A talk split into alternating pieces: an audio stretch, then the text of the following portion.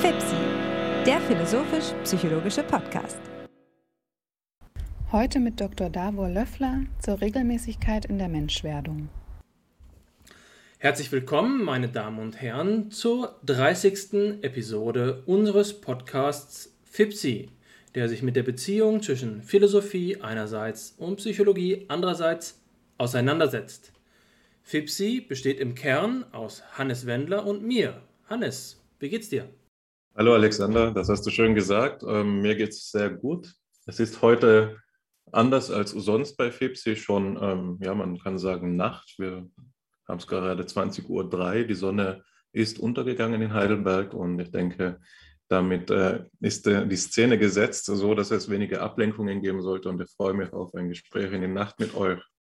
Du sagst mit euch, denn wir sind zu dritt. Wir schließen nämlich heute endlich an das Gespräch an aus der Episode 26, das wir mit Davor Löffler, den ich herzlich begrüßen darf, geführt haben. Guten Abend.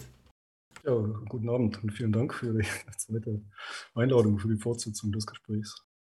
Es ist uns eine große Freude und Ehre, das Gespräch fortzusetzen, das beim letzten Mal eine Rekordlänge hatte, ähm, aber sie auch verdient hat, denn es ging in die Tiefen und wie man schon daran erkennen kann, dass es so lange gewesen ist, gibt es noch mehr zu sagen. Es gibt hier ähm, glücklicherweise eben einen Boden, einen reichen Boden einer ausführlichen Theorie und theoretischer Reflexionen, die es eben lohnt, vollständig darzustellen. Und das ist ähm, unser Ziel für heute. Nicht die vollständige Darstellung, vielleicht ist es eher eine Zwischenetappe auf dem Weg zur vollständigen Darstellung. Schritt für Schritt wollen wir uns dem annähern oder zumindest äh, so gut wir es eben können annähern.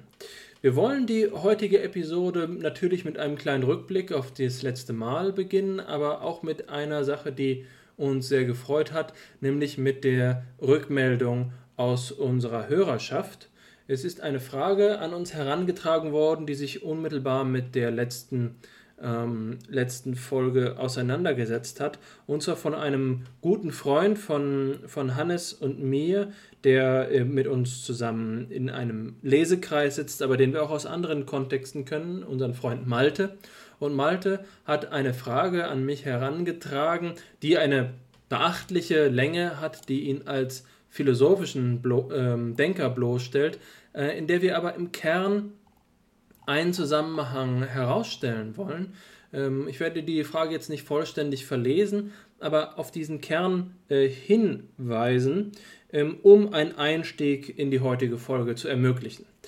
Die ganze Frage, um das noch zu ergänzen, wird uns dabei aber in Zukunft noch einmal beschäftigen, denn ähm, Malte hat in seiner philosophischen Reflexion der Episode auch schon über den Rahmen hinaus gewesen, den wir bisher behandelt haben.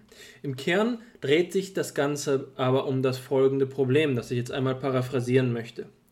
Malte fragt danach, wie es sein kann, dass dann, wenn wir die Menschheitsgeschichte oder die Zivilisationsgeschichte als eine Auseinandersetzung mit Problemen begreifen und der Mensch vermittels der Technik sich ähm, in seiner Umwelt so einrichtet, dass er bestimmten Problemen begegnet ähm, bzw. sie beherrscht, sie lösen kann, dass wir also in unserer Ausrichtung auf die Möglichkeit dieses Ziellösens, auf die Teleologie, wie es Malte zum Ausdruck bringt, ähm, die, über die Möglichkeit verfügen, unsere Probleme selbst zu schaffen.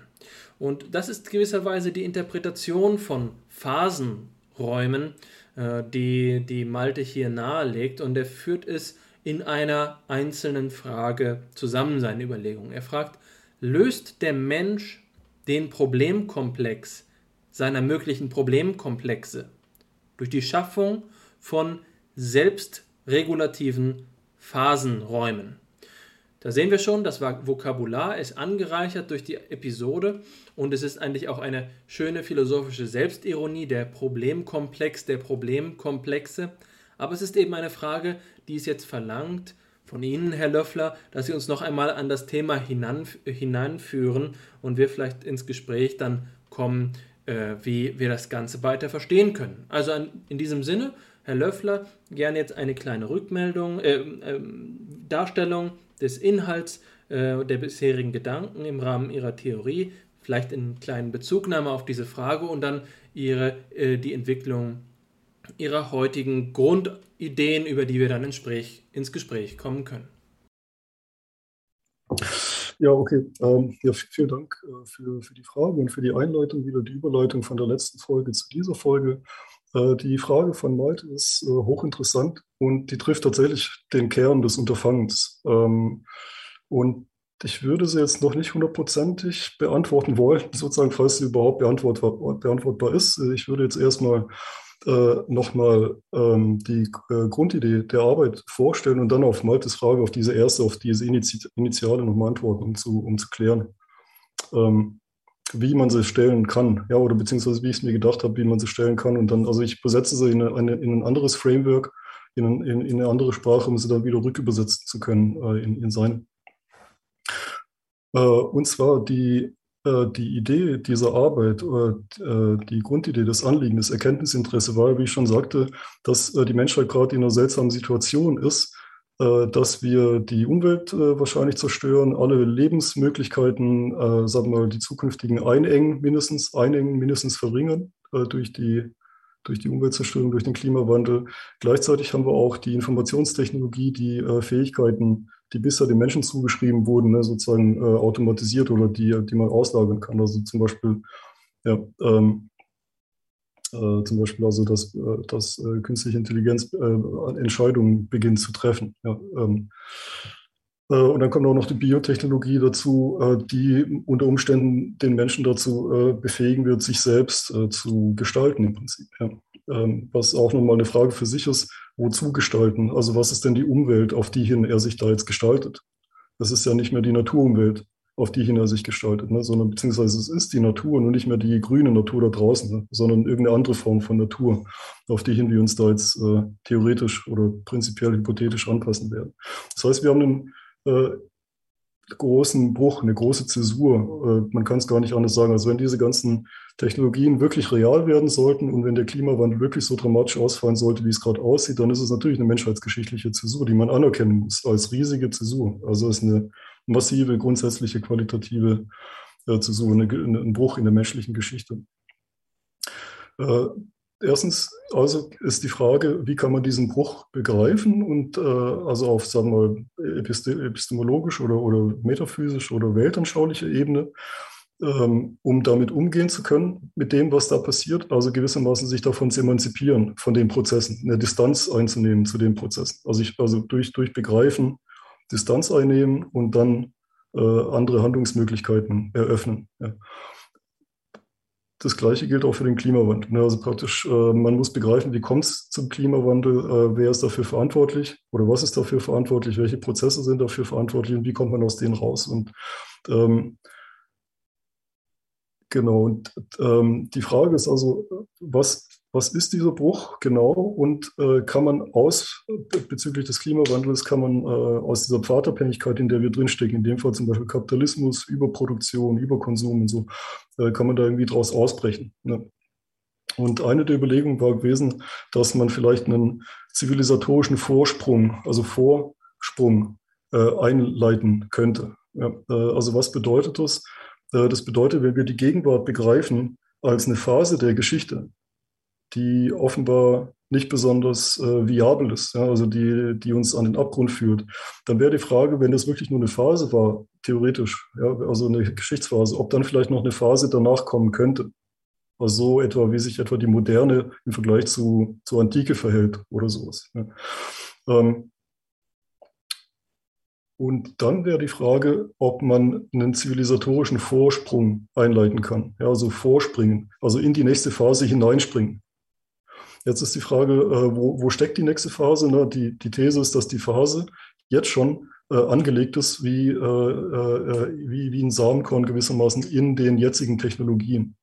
Nur, dass die, dass die jetzigen Technologien noch nicht äh, angewendet werden in der Art, wie sie angewendet werden könnten. Ja. Ähm, genau.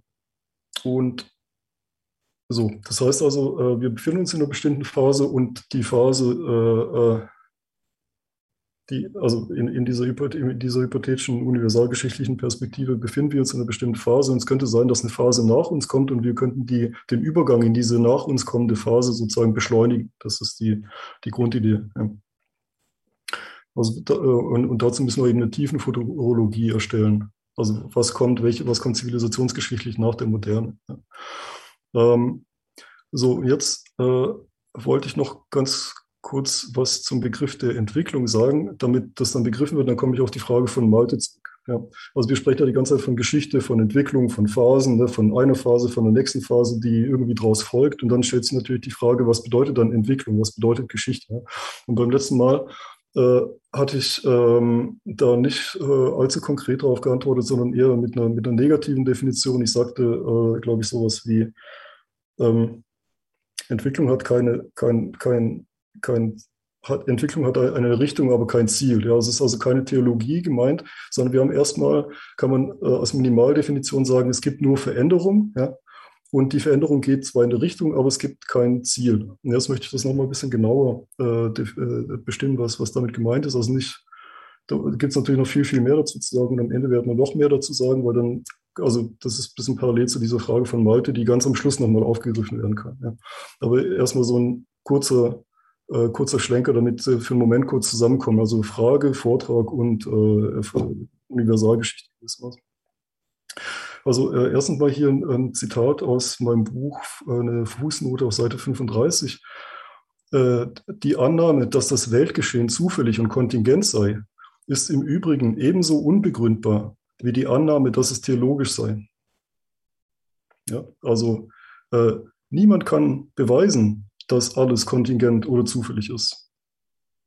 Genauso wenig wie man beweisen kann, dass es teleologisch ist. Ja? Weil, weil wir einfach keine Gottperspektive haben. Wir haben einfach keine Perspektive von außerhalb des Universums, weil wir die Zukunft nicht kennen. Also, äh, also irgendwelche Geschehnisse, äh, Prozesse können uns äh, aus der Jetzt-Perspektive in einem Zeitschnitt chaotisch vorkommen, zufällig vorkommen, aber vielleicht sind sie auf die lange Sicht ja gar nicht zufällig und nicht chaotisch. Ja. Äh, äh, genauso umgekehrt, äh, bestimmte Prozesse können uns irgendwie teleologisch vorkommen, als ob sie auf ein bestimmtes Ziel hinführen, äh, aber auf lange Sicht, vielleicht sind es ja gar nicht, vielleicht sind es nur kurze, zufällige ähm, ja, äh, Tendenzen oder sowas. Also verstehen Sie auch, was ich hinaus möchte. Das heißt, man kann, äh, man kann weder sagen, die Welt ist kontingent und zufällig, noch kann man sagen, dass sie theologisch ist. Das ist nicht möglich. Beides sind reine Ideologien. Ja. Wenn also die letzten 20, 30, 40 Jahre es Mode war, in der westlichen Akademie und Geisteswissenschaft zu sagen, alles ist kontingent, ja, dann ist es eine reine Ideologie, es ist eine reine Weltanschauung, die sich genauso wenig beweisen lässt und genauso wenig begründen lässt wie umgekehrt, dass äh, Entwicklung teleologisch verläuft. Aber trotzdem sehen wir ja äh, ähm, gewisse, äh, gewisse, gewisse Regelmäßigkeiten in der Geschichte. Ja. Und darauf kommt es jetzt an. Also die Geschichte weder sozusagen als rein zufällig zu sehen und die ganzen Mechanismen und Prinzipien und, und Regelhaftigkeiten anzuerkennen, auf der anderen Seite natürlich aber auch keine Teleologie rein zu projizieren. Ja, da darf man nicht. Also erstmal das nochmal, um, um das ein bisschen zu klären zur Entwicklung.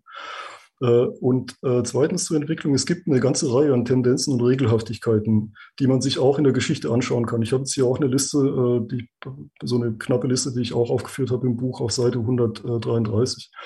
Ähm, das sind allgemeine Tendenzen und Regelhaftigkeiten in der Geschichte, die jetzt mal ganz grob die, die menschliche Geschichte charakterisieren. Also zum Beispiel ganz obendran demografisches Wachstum.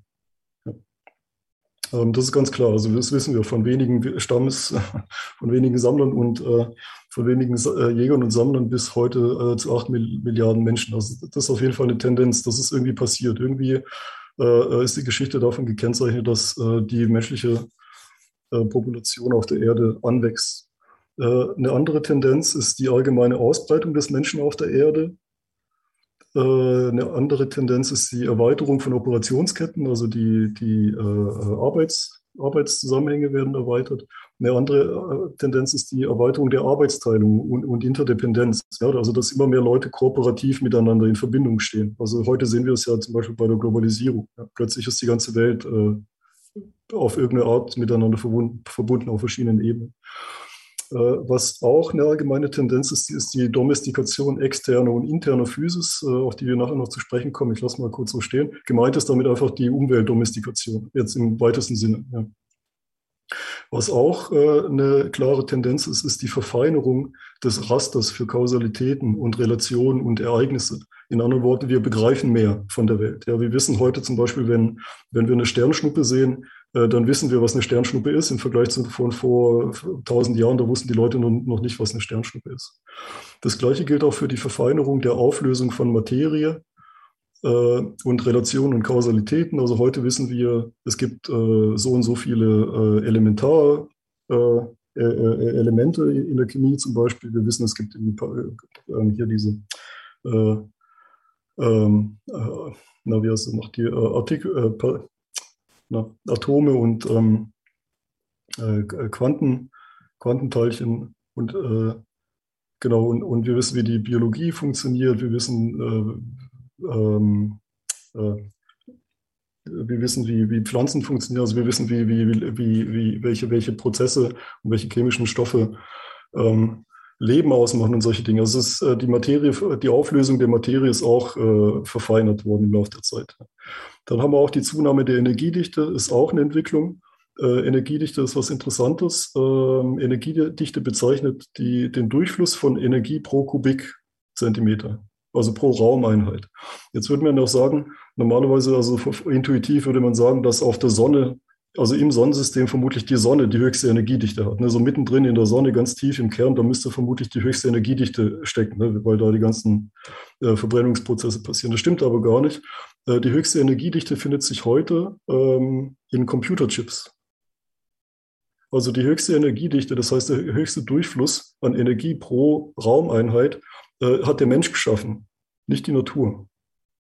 Also zum Beispiel äh, die, äh, ich habe jetzt diese, diesen, diesen, äh, die, die, den, den, die, Mess, die Maßeinheit dafür habe ich jetzt gerade nicht äh, parat. Ähm, ähm, jedenfalls ist die, um die Energiedichte zum Beispiel in ähm, Kampfjets, in modernen Kampfjets, um, um, vier, mindestens vier Größenordnungen höher als die in der Sonne. Ja und äh, die in Computerchips nochmal um zehn Größenordnungen oder sowas. Also man glaubt es nicht, aber so ist es. Also offenbar schafft der Mensch irgendwie, schafft der Mensch das oder lebt davon mit seiner Technik, beziehungsweise existiert dadurch, manifestiert äh, sich darin, äh, Energie weiter zu verdichten. Wie gesagt, nur eine Tendenz. Ja, man kann es nicht sagen, alles ist irgendwie eine Zunahme der Energiedichte. Das ist nur eine, eine der verschiedenen Tendenzen. Dann, äh, was auch sich äh, ähm, eine, weitere Tendenz ist die, äh, die mediale Vermittlung von Erfahrungsraum und Erfahrungszeit. Ne? Also mit Computern und äh, Medien können wir nach Asien zum Beispiel reinschauen oder bis äh, zum Mond oder bis zum Mars, aber auch in die Vergangenheit. Ja? Und mit Computern und künstlicher Intelligenz können wir auch, äh, oder überhaupt mit, mit Rechenmaschinen können wir auch Prognosen erstellen für die Zukunft. Das heißt, auf eine gewisse Art können wir sogar schon in die Zukunft schauen, ja? also zumindest antizipieren. Das heißt, der medial vermittelte Erfahrungsraum und die medial vermittelte Erfahrungszeit dehnt sich immer weiter auf, äh, äh, immer weiter aus im Laufe der Geschichte. Das gleiche gilt auch für Informationsvolumen und Dichte. Äh, und dann wird natürlich auch alles immer abstrakter. Also wenn wir von Quanten sprechen, die sind vollkommen unmöglich zu beobachten. Ne? Äh, Atome sind schon, also Zellen sind schon vollkommen unmöglich zu beobachten ohne Instrumente. Oder wenn Sie an die Psychologie denken, die ganzen Strukturen, die Sie da beobachten oder versuchen sozusagen freizustellen, beobachtbar zu machen, das sind alles Abstraktionen, die auch untereinander, also sie koppeln dann auch noch Abstraktionen an Abstraktionen und ziehen dann auch noch Abstraktionen von Abstraktionen von Abstraktionen ab und so weiter. Ja.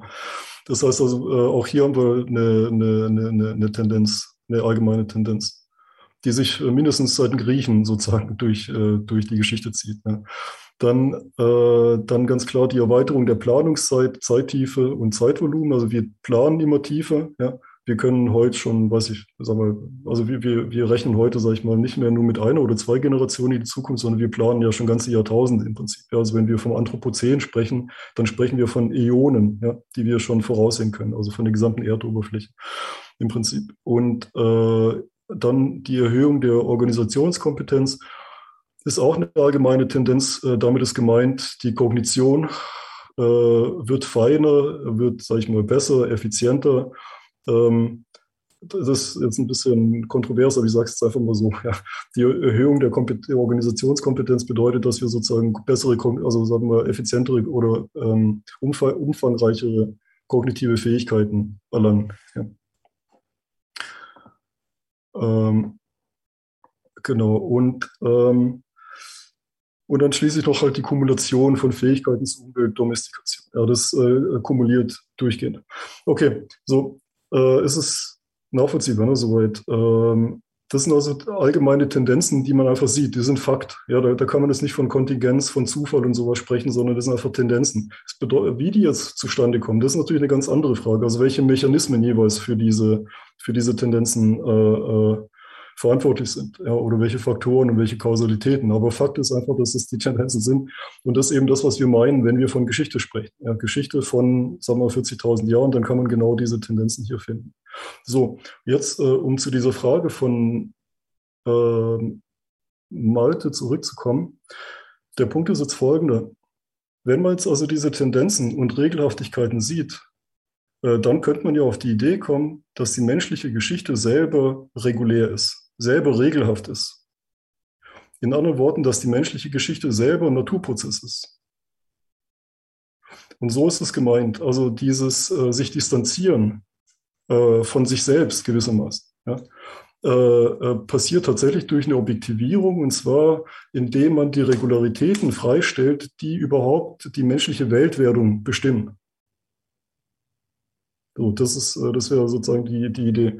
Also die Idee ist, ähm, die menschliche Geschichte selber als einen Prozess zu beschreiben, der Regelhaftigkeiten aufweist, sich dadurch in Distanz dazu zu stellen und dann unter Umständen abzuweichen aus dem Pfad, weil man sich jetzt von dem Pfad distanzieren kann. Also man sieht jetzt, welche Mechanismen, welche Kausalitäten äh, äh, die, die Gegenwart sozusagen bestimmen, ja?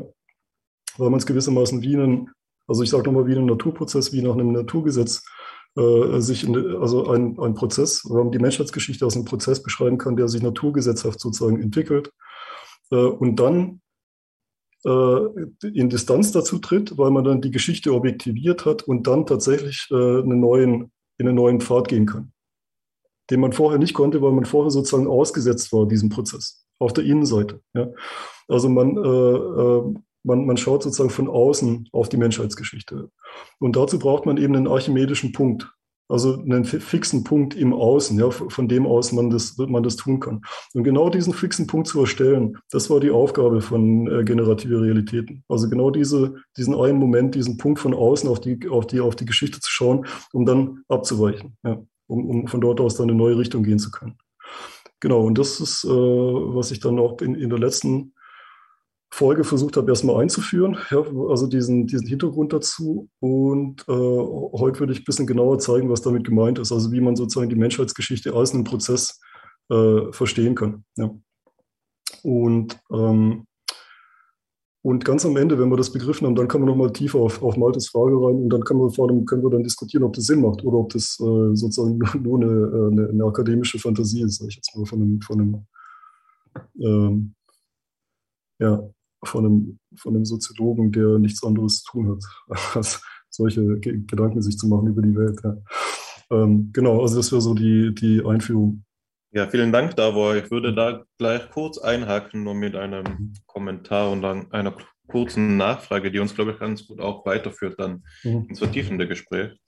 Und zwar ähm, schließt meine Frage in gewisser Weise an die von Malte an, indem sie eben eigentlich einer Reformulierung entspricht. Und zwar als du von der tiefen Futurologie auch äh, gesprochen hast und ähm, eben dein Projekt ausgewiesen hast als die Vorhersage der nächsten Zivilisationsstufe, Stufe, habe ich mich gefragt, was denn nun eigentlich die, in, also die systeminterne Begründung, die Begründung innerhalb deines Denkens ist, warum man sich mit der nächsten Stufe begnügen sollte. Also warum springen wir nicht in die übernächste oder in die letzte Stufe? Warum mhm. nur ein Vorsprung und warum kein ähm, Absprung, wenn man so will. Das ist das eine.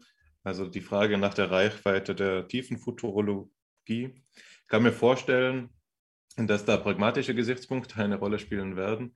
Aber wenn man das Ganze eben, wie du ja auch selbst ähm, sagst, logisch versteht und eben ähm, ausgeht vom archimedischen Punkt, dann ähm, müsste es doch, also dann ist es zumindest noch nicht selbsterklärend, warum nicht der Sprung zum Ende der Geschichte möglich sein sollte. Also genau das nur als eine erste kurze äh, Nachfrage von mir, die nach der tiefen, Futuro tiefen Futurologie, nach diesem Unwort.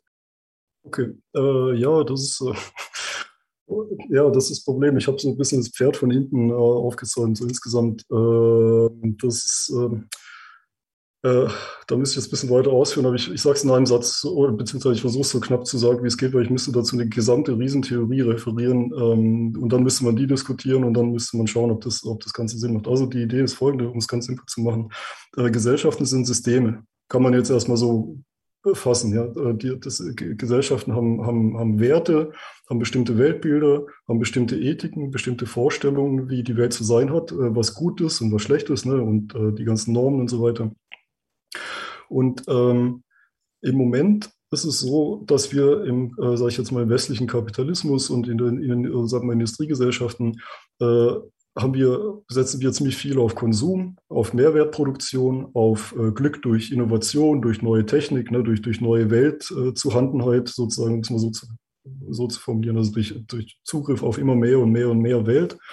Ähm, äh, so, jetzt äh, gibt es von Heino Mühlmann, den heute, glaube ich, so gut wie niemand mehr kennt, leider, äh, der ganz kurz für Aufsehen erregt hat in den 90ern mit dem Buch äh, das, Die Natur der Kulturen.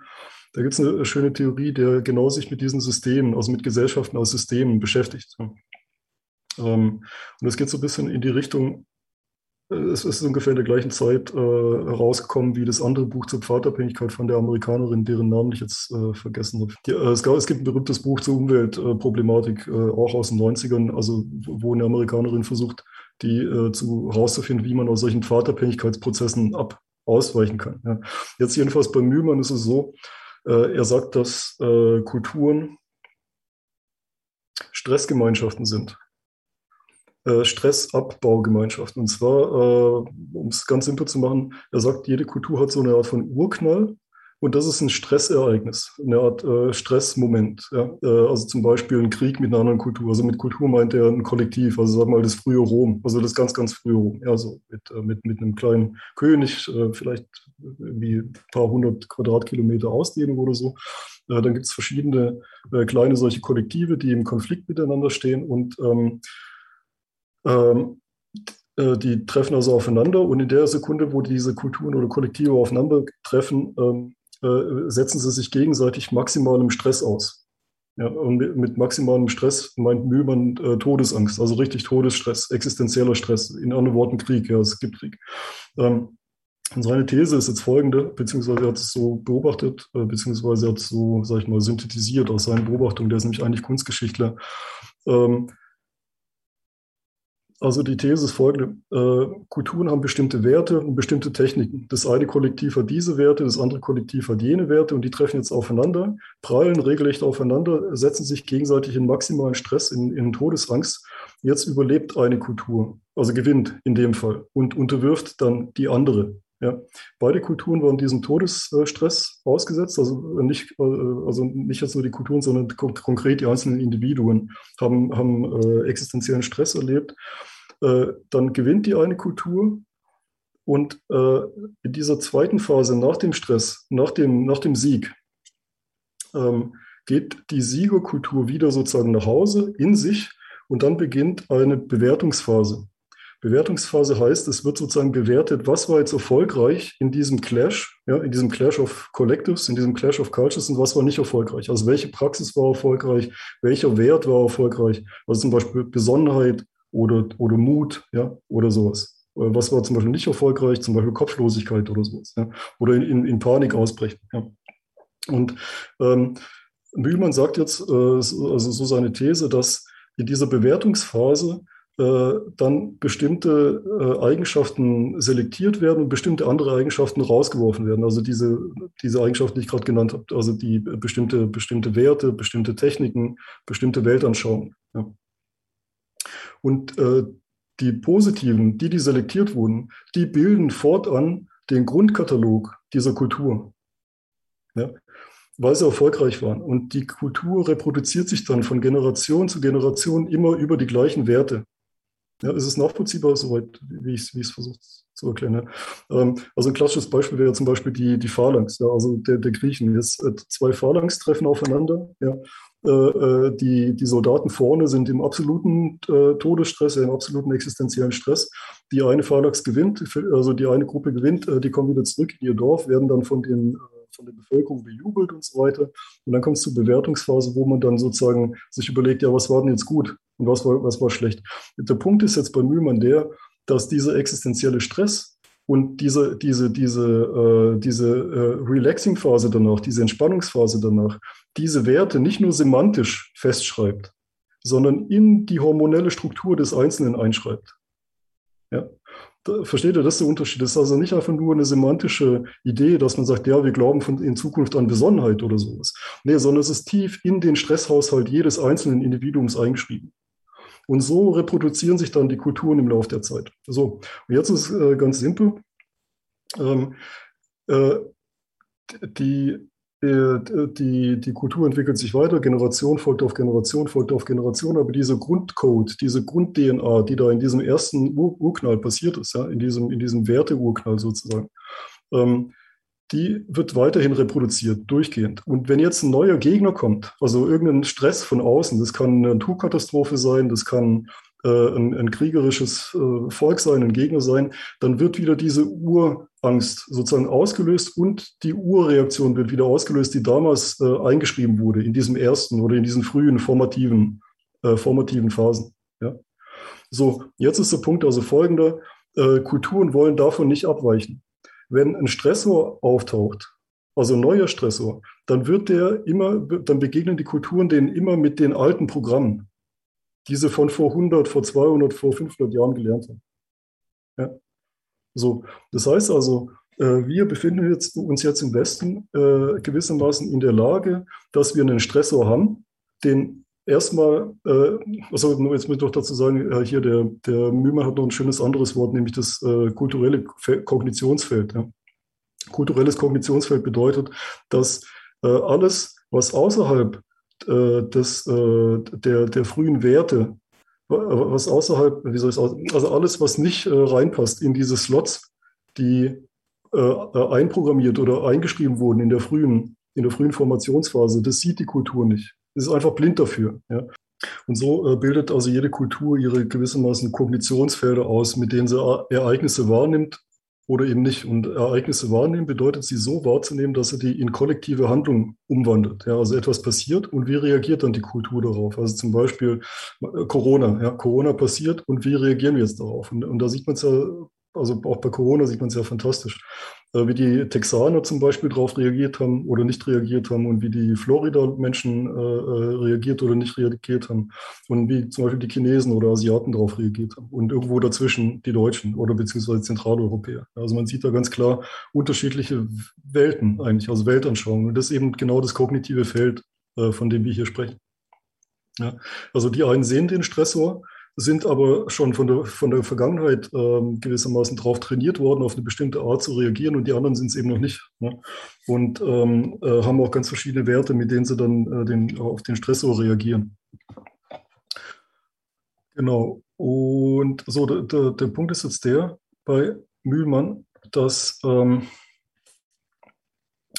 äh, dass wenn also neue Stressoren auftauchen, äh, wenn sie nicht ins Kognitionsfeld reinfallen, ins kulturelle kognitive Feld, dann werden sie auch nicht, äh, äh, dann reagiert die Kultur nicht darauf. Ja. Das ist das eine. Die sieht, sieht einfach nicht das Problem. Ähm, das ist einfach außerhalb des Feldes, äh, diese, dieser Individuen oder dieser Kultur. Also ähm, so. Und äh, das ist die, sagen wir mal, die neutralste Version auf einen neuen Stressor zu reagieren, nämlich ihn gar nicht zu sehen und sich dann von ihm überrollen zu lassen gewissermaßen. Ja. Jetzt gibt es aber noch die andere, nämlich äh, in Krieg zu treten, natürlich. Ja, also sich dagegen zu wehren. Das heißt, äh, diese Kultur, man muss die sich vorstellen, oder beziehungsweise so wie, wie äh, in Mühlmanns Theorie muss man die sich vorstellen wie ein Tier, also wie ein narzisstisches Tier. er spricht immer von narzisstischem Lebewesen. Ja. Das narzisstische Lebewesen Kultur. Das narzisstische Lebewesen Kultur will sich nicht von seinem Pfad abbringen lassen. Ja. Das heißt, wenn also der der Stressor kommt, dann äh, kann das gerade gar nicht abweichen von dem Pfad, weil es ja nur reagieren kann über, die, über das Zuschalten dieser alten Routinen. Ja. Und nur dann empfindet sich sozusagen das, das Wesen als funktionierend, als funktional.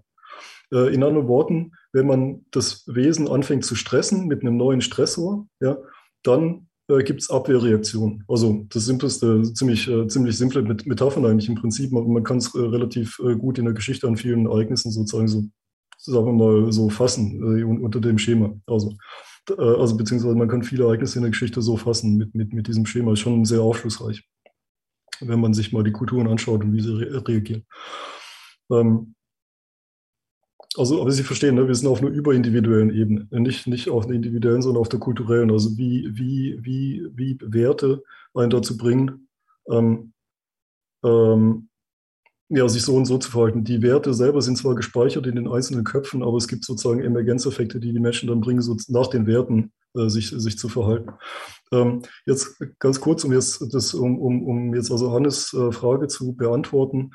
Die Idee des zivilisatorischen Vorsprungs, äh, vielleicht sehen Sie schon, woraus hinausläuft. Die Idee ist die, äh, dass es, es geht um die Umkehrung des, der Zeitlichkeit des Stressors. So habe ich das mal formuliert. Die Umkehrung der Zeitlichkeit des Stressors. Der Stressor kommt jetzt von hinten und drückt uns nach vorne gewissermaßen. Ja. Was wir jetzt machen müssen, wir müssen die, um, äh, die Zeitlichkeit des Stressors umkehren. Wir müssen begreifen, dass wir selber ein Prozess sind, der selber in den Abgrund hineinläuft. Das heißt, unser eigenes Programm ist der Stressor. Unsere Routinen sind der Stressor. Ja.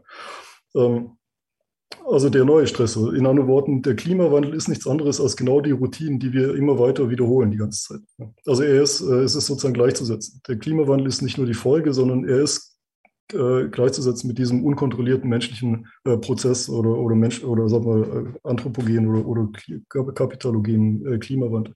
Und die Idee war jetzt folgende, wenn man jetzt gegen das, gegen das Lebewesen Kultur angeht, wenn man versucht dagegen zu schieben, dann wehrt sich die Kultur. Ja, dann kommt sie mit Abwehrreaktionen. Was man also tun muss, man muss den Übergang katalysieren, indem man der Kultur verspricht, dass es da noch was Besseres gibt, hinter dem eigenen Stressor.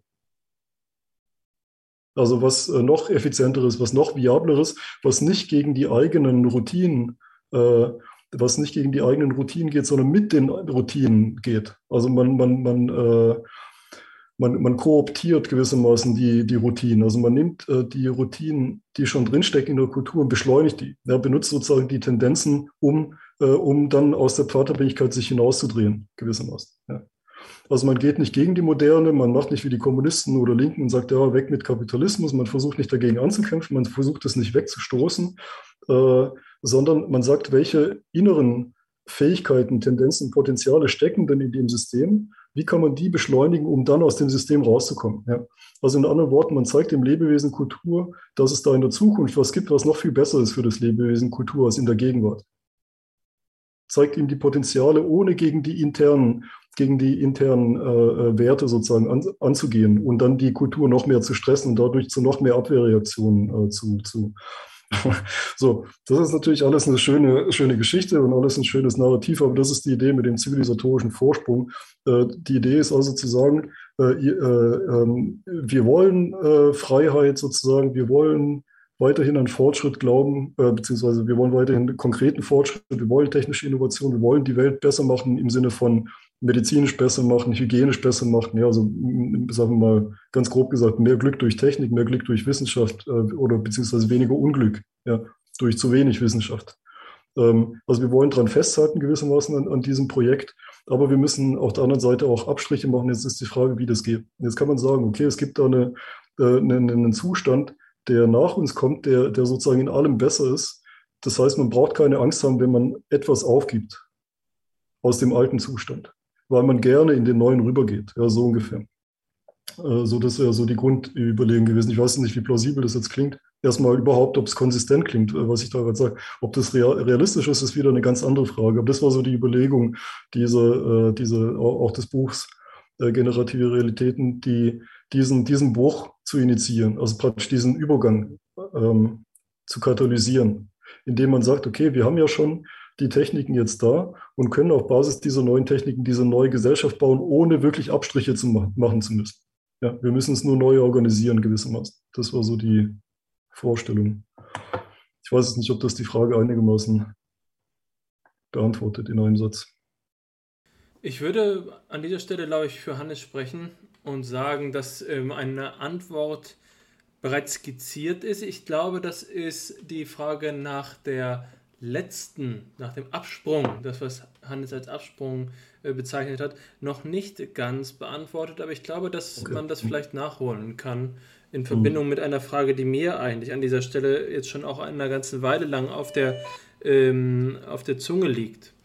Die Frage, die mich sehr beschäftigt, betrifft die ähm, Erläuterung zum Entwicklungsbegriff Richtung, aber kein Ziel. Das ist etwas, was ich philosophisch sehr anregend finde, was mich tatsächlich auch selbst schon beschäftigt hat.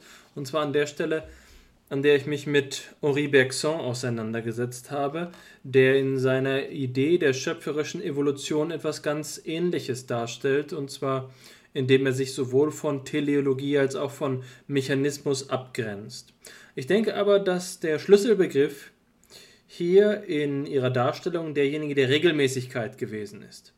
Regelmäßigkeiten oder Regelhaftigkeiten, Tendenzen. Tendenzen, die sich jetzt eben abzeichnen, aber in denen wir sagen können, das ist nicht so, dass eine Akkumulation von Energieeffizienz identisch mit äh, dem Ziel ist, dass ein, ähm, ein Höchstmaß an Energieeffizienz erreicht wird, sondern es ist gewisserweise die Spontanität, das, was äh, bei Bergson das schöpferische Moment ist. Ich glaube aber, dass wir, wenn, das, wenn wir das philosophisch nun aufschlüsseln, sagen können, dass das entscheidende Kriterium hierbei das der Ordnung, der Totalität ist, insofern als wir sagen, hier stehen die Entwicklungen nicht in einem koinzidenten Zusammenhang, sondern in, einem, in dem Zusammenhang einer strukturellen Notwendigkeit, den mhm. man mit Niklas Luhmann vielleicht als das Wachstum an Komplexität bezeichnen kann.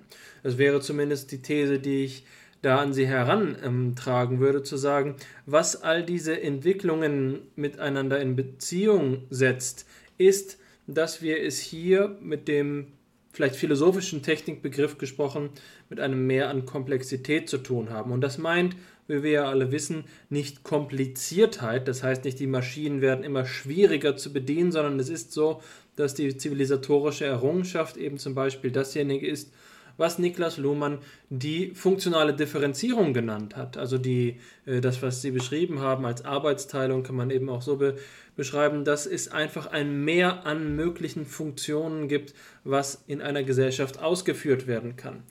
Philosophisch betrachtet, jetzt wieder auf einer fundamentaleren Ebene, heißt diese Regelmäßigkeit meines Erachtens auch so etwas wie Prozess.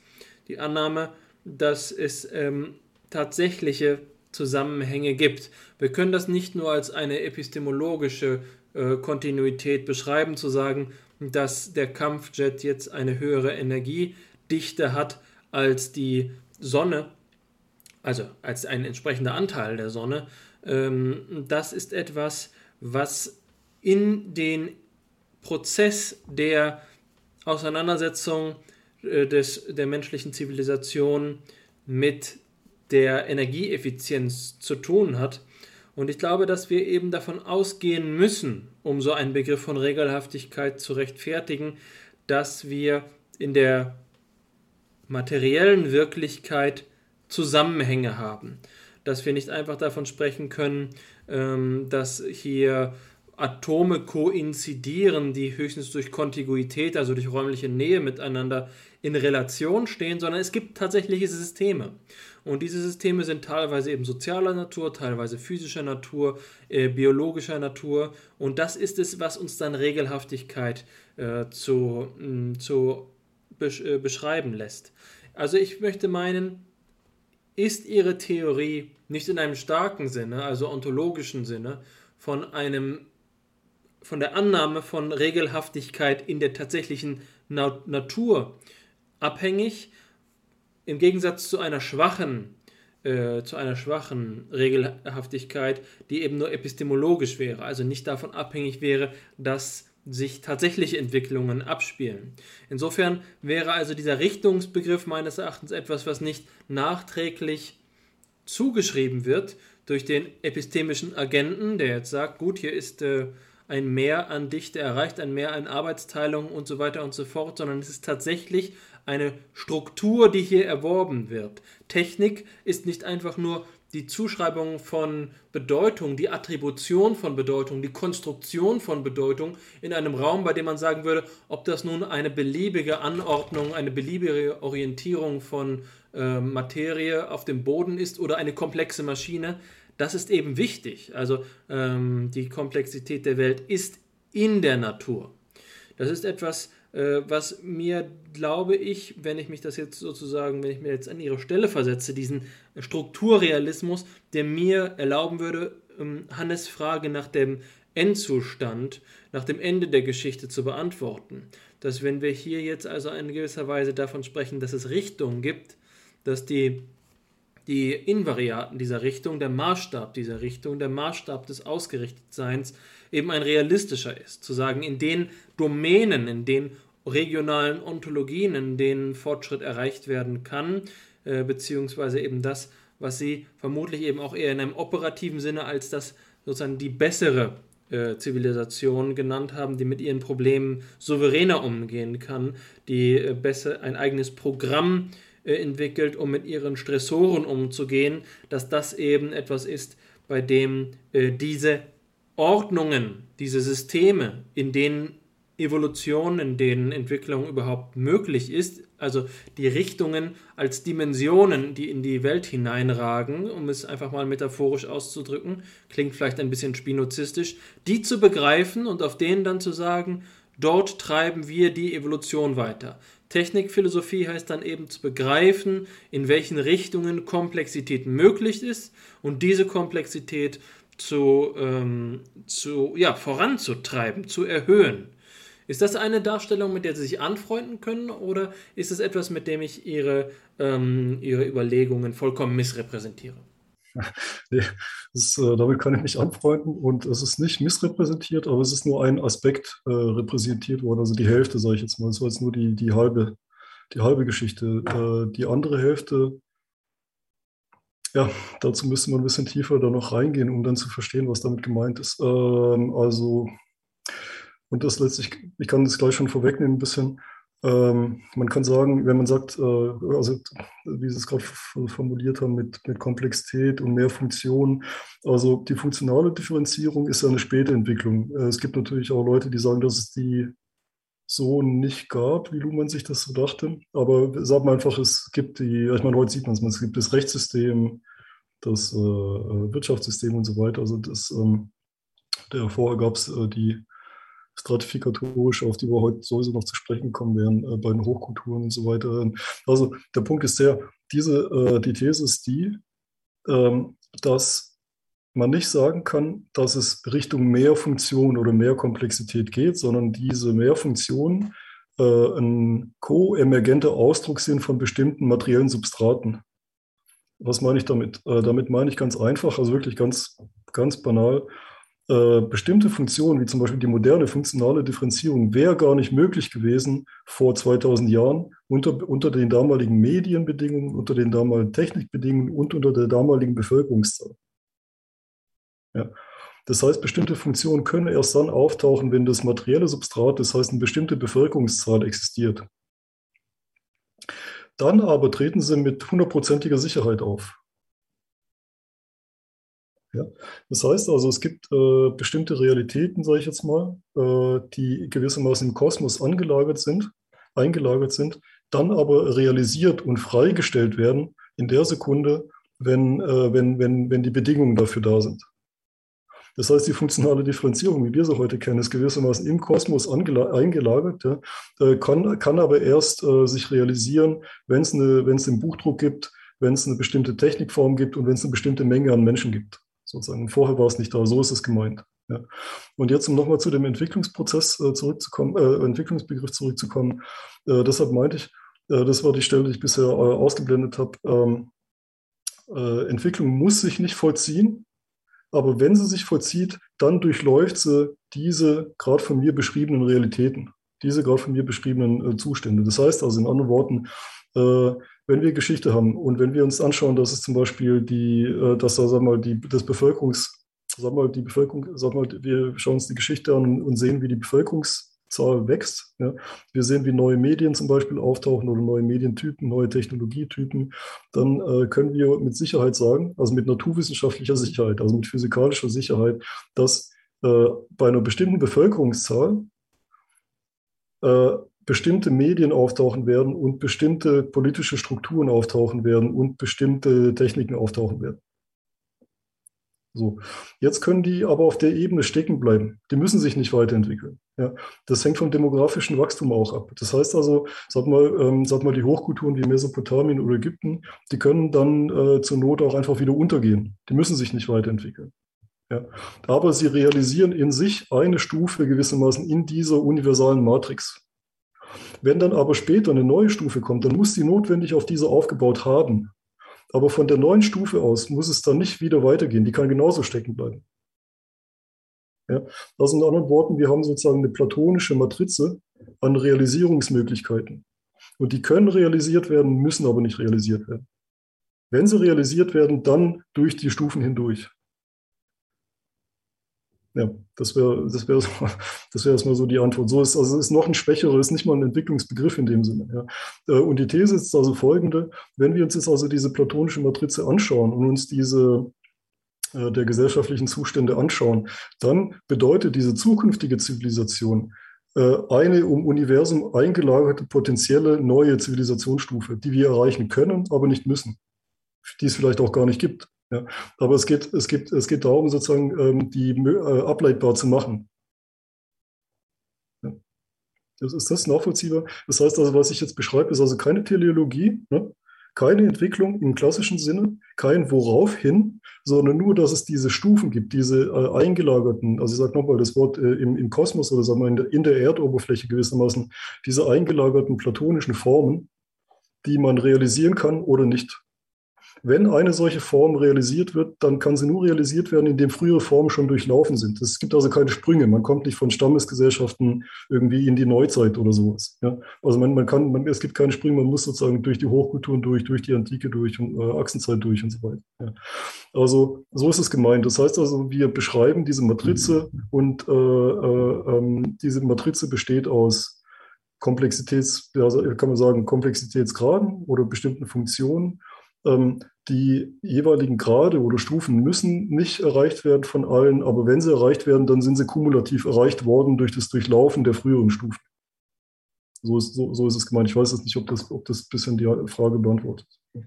Das hilft weiter, ja. Und ähm, ich denke, dass es auch auf ein, gewisse Weise auf ein, für mich zumindest auf ein Problem hindeutet, dass ähm, in der Futurologie als äh, solcher liegen könnte. Und zwar die Frage danach eben, also man kann dieses Problem in der Frage danach formulieren, ähm, wie denn nun die Regeln eingesehen werden können, mhm. ohne eben einen mö möglichen Zielstand, äh, Zielzustand vorwegzunehmen, nicht wahr?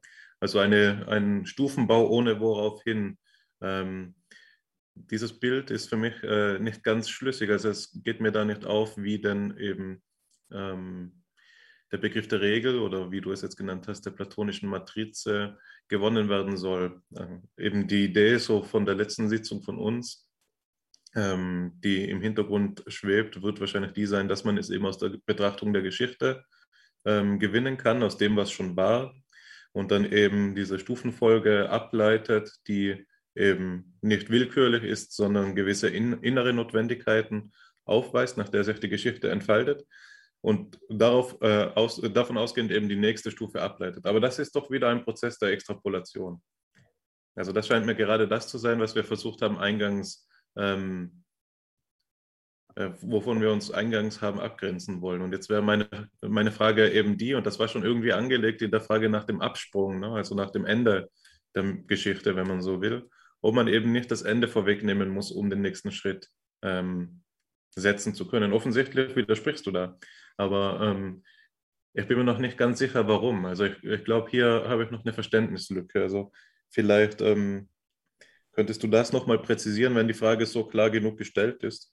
Ansonsten wäre das, glaube ich, auch ein Punkt, der sich vielleicht weiterhält, eben auch aufgrund einfach weiterer Ausführungen. Also es könnte auch ein guter Punkt sein, um mhm. eben zurück zur Darstellung deines Denkens zu gehen.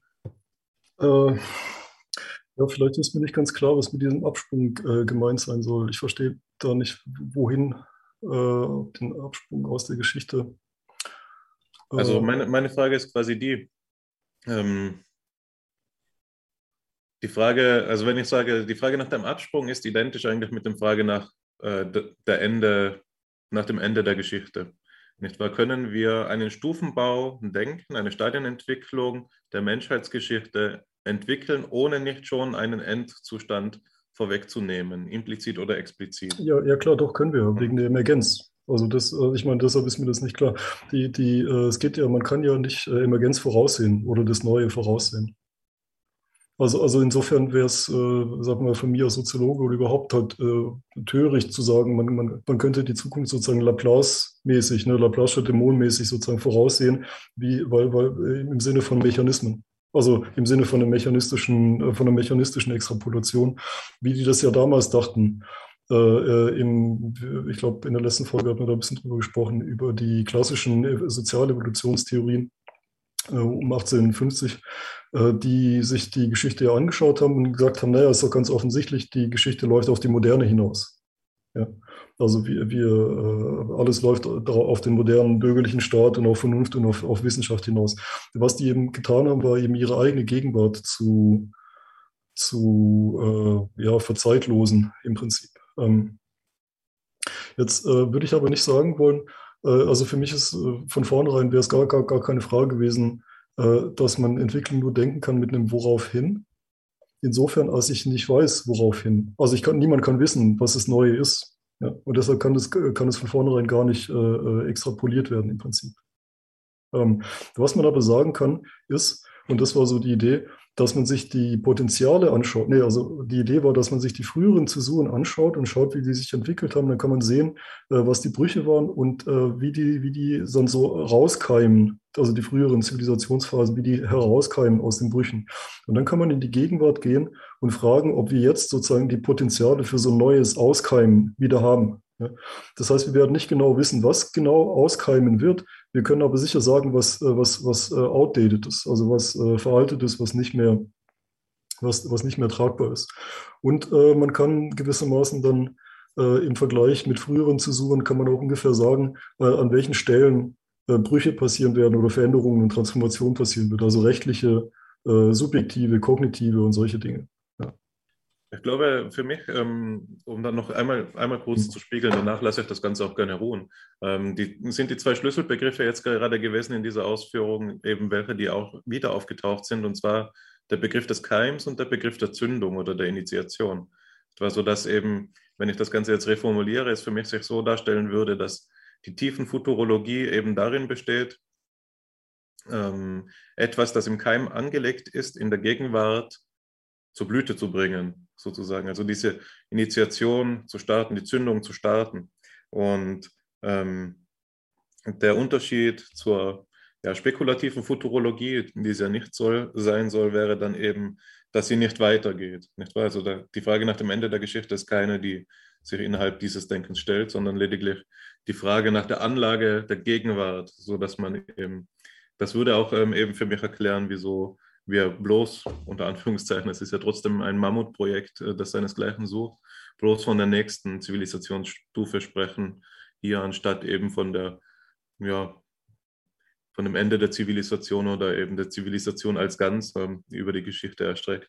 Also ich denke, da mit dem Begriff des Keimes, wenn wir uns darauf verständigen können, dass das Ganze so gemeint ist, ähm, also der Anlage des Keims und der Entwicklung so ein bisschen ähm, vielleicht auch Oswald äh, Spengler mäßig, dann ähm, ja, ich weiß, dass du dich davon abgrenzen willst, aber ähm, er hat ja eben dieses Bild von den, ähm, äh, von den Blüten, nicht wahr? Also die Analogie von Geschichte und Pflanze, auf die ich jetzt gerade auch eingegangen bin. Nur so habe ich es gemeint. Ähm, wenn wir uns darauf verständigen können, dann ist die Frage für mich, glaube ich, geklärt. Äh, ja, okay, ist in Ordnung. Also das wird alles noch klarer im Laufe der Zeit, kann ich dir ganz sicher jetzt schon sagen. Äh, das ist, ähm, aber wir können es mal so lassen, genau. Also die These ist, äh, die Frage ist, sind wir in so einer Zäsur? Ja, sind wir, sind wir potenziell der Keim einer neuen Zivilisationsform? Das ist der Punkt. Äh, verdeckt wird dieses Bewusstsein vom, von der Pfadabhängigkeit der alten Kultur. Ja? Also praktisch verdeckt wird das von den ganzen alten Werten der alten Kultur und der alten Kognitionsstrukturen und sowas. Und äh, die Frage ist, äh, ähm, was passiert, wenn man sich dessen bewusst wird, dass wir jetzt noch theoretisch schon in einer anderen Zivilisationsform, dass wir der Keim einer neuen Zivilisationsform sein werden. So, und äh, die Idee war jetzt also folgende, dass man jetzt die Katastrophe überspringen kann. Wir wissen, dass wenn man es Natur natürlich laufen lässt, ohne dass der Mensch gewissermaßen eingreift, dann würde man diese Zivilisationsform unter Umständen, wenn es keinen Klimawandel gibt, wenn es keine Naturzerstörung geben würde, irgendwann erreichen. Ja? Aber wir können jetzt diesen Vorsprung machen, weil wir jetzt wissen, dass es theoretisch passieren kann. Das heißt, wir können die Katastrophe überspringen und jetzt gleich einsetzen mit dem Aufblühen, ne, mit dem Keimen dieser, dieser neuen Zivilisationsphase. Ja. Also so ist es gemeint. Ja. Aber wie gesagt, klingt äh, seltsam vielleicht, aber das kommt alles noch im Laufe der Zeit, wird, wird ziemlich klar, was, was damit gemeint ist. Ja. Also ich weiß nicht, ich hoffe, dass es so, soweit erstmal nachvollziehbar ist, zumindest äh, konsistent, ob man jetzt daran glaubt und, und, und äh, das ich würde es noch nicht diskutieren. Ich würde noch mehr Material zeigen, dann, dann wird äh, es vielleicht deutlicher. Vielen Dank für die Erläuterungen bisher. Ich glaube, wir sind in eine gute ähm, Diskussion eingestiegen. Ich halte es für klug, wenn wir an dieser Stelle ähm, in die Universalgeschichte zumindest von dem Punkt an einsteigen, bis zu dem wir beim letzten Mal äh, gekommen sind. Ähm, die verschiedenen Errungenschaften, äh, insbesondere eben auch in der Koevolution von kognitiver Kapazität und ähm, der kulturellen oder der technischen Fähigkeit einer Zivilisation. Das ist etwas, auf das ich mich freue. Es hat mich schon seit früher Jugend interessiert, Kulturgeschichte zu lesen. Das habe ich nie zu meiner ähm, zu meinem Beruf gemacht. Es war dann ja doch waren ja doch Philosophie und Psychologie dann, aber es gibt eine sehr enge Beziehung zwischen Geschichte und, äh, und Psychologie und Philosophie. Insofern als natürlich, und das zeigt sich ja auch schon zum Beispiel bei Wilhelm Dilthey, die Beziehung zwischen der Geschichte und dem Empirischen eine unmittelbare ist. Es lässt sich natürlich immer sagen, ja, die äh, empirische Psychologie blickt eigentlich vom Individuellen ab. Die angewandte Mathematik ist hier ein, eine Methode oder ist eine Vorgehensweise, die uns eigentlich nicht mehr die Versuchsperson als konkretes Individuum in der Zeit erleben lässt oder betrachten lässt, sondern von ihr abblickt. Aber ich denke, dass eigentlich die Historizität der Versuchsperson etwas ist, was unhintergehbar ist. In jedem Individuum, das in einem Versuchslabor äh, sitzt, steckt auch immer eine Biografie. Und das ist etwas, ähm, was wesentlich zum zum Problembereich der Psychologie gehört. Und deswegen glaube ich, dass wir, wenn wir über Biografien und Ontogenese, über den Einzelnen sprechen, dann müssen wir auch immer über die Phylogenese sprechen. Insofern steht die, die Psychologie so unmittelbar im, in Beziehung zur Universalgeschichte, um, zur anthropologischen Grundlage, die sich in der Geschichte artikuliert, wie das für mich eben gerade in meinem frühen Jugendhobby der Kulturgeschichte gewesen ist, zu meinem zu meiner aktuellen beruflichen Beschäftigung als Psychologe. Mm, ja, genau. Das ist genau der Punkt, auf den es jetzt im Folgenden hinausgeht. Ähm, also ich kann Ihnen jetzt schon sagen, alle Fragen, die Sie gerade gestellt haben, äh, werden im Laufe der Zeit noch sozusagen angetippt werden. Und äh, das sind alles äh, sehr gute und sehr richtige Fragen, die, die ziemlich genau den Kern der, der Sache treffen. Ähm, das wird später noch klar werden, kann ich Ihnen jetzt äh, schon sagen. Ähm, und zur Frage mit Kulturgeschichte und Kognition kommen wir auch noch sehr ausführlich zurück, später noch. Ja. Ähm, und ich würde jetzt, genau, ich würde jetzt einfach anschließen da, wo wir beim letzten Mal aufgehört haben mit dem Kapazitätenmodell äh, ähm, und da schon mal ein paar Punkte zeigen. Und wir kommen dann auch äh, nachher noch darauf zurück, genau auf die Frage, ob man denn Geschichte extrapolieren kann. Also genau auf diese, auf diesen, auf die Frage nach der nach der Matrix, nach der, nach der tiefen Futurologie und wie das mit Kognition äh, zusammenhängt. Ähm, okay, dann würde ich da jetzt ganz kurz noch den Bildschirm wieder. Und beim letzten Mal, äh, beim letzten Mal sind wir stehen geblieben bei bei dem äh, Kapazitätenmodell, das ich nochmal ganz kurz zusammenfassen möchte. Ähm, sie erinnern sich daran an die kognitive Archäologie äh, Heidle und die Forschungsgruppe Rocke, äh, die ging von dieser Koevolution aus, die Herr Wendt gerade eben ein bisschen beschrieben hat, äh, dass, es, äh, dass man sozusagen die psychische Dimension unmöglich äh, ne, von der Biografie trennen kann und die Biografie wiederum unmöglich von der, von der, von der Kultur und die Kultur wiederum unmöglich von der Phylogenese im Prinzip. Ne. Ähm, die These ist also, dass sich Kognitionsstrukturen, also das heißt menschliche Welten im Prinzip, äh, jetzt, äh, ich spreche jetzt mal mit soziologischen Vereinfachen, na gut, die vielleicht nicht mehr soziologischen, also äh, die, die, das menschliche Dasein, sage ich jetzt mal, die Art, wie, wie Menschen in der Welt sind, das Weltverhältnis koevolutiv entsteht zur Technologie und zur Kultur. Koevolutiv heißt, äh, dass es äh, unterschiedliche Dimensionen sind, die miteinander wirken. Also es gibt die genetische zum Beispiel, die mit der technischen wechselwirken kann. Äh, ich glaube, ich hatte es beim letzten Mal schon ein bisschen erläutert, ne, was damit gemeint ist. Äh, zum Beispiel, also nochmal kurz ein Beispiel, damit es klar, klarer wird, was damit gemeint ist, äh, damit niemand denkt, dass es hier um einen Gendeterminismus geht oder so. Ähm, äh, eine Mutation selber hat nur dann einen Effekt, wenn sie in einem Kontext passiert, äh, der, diesen, äh, der diese Mutation auch aufnehmen kann. Ja?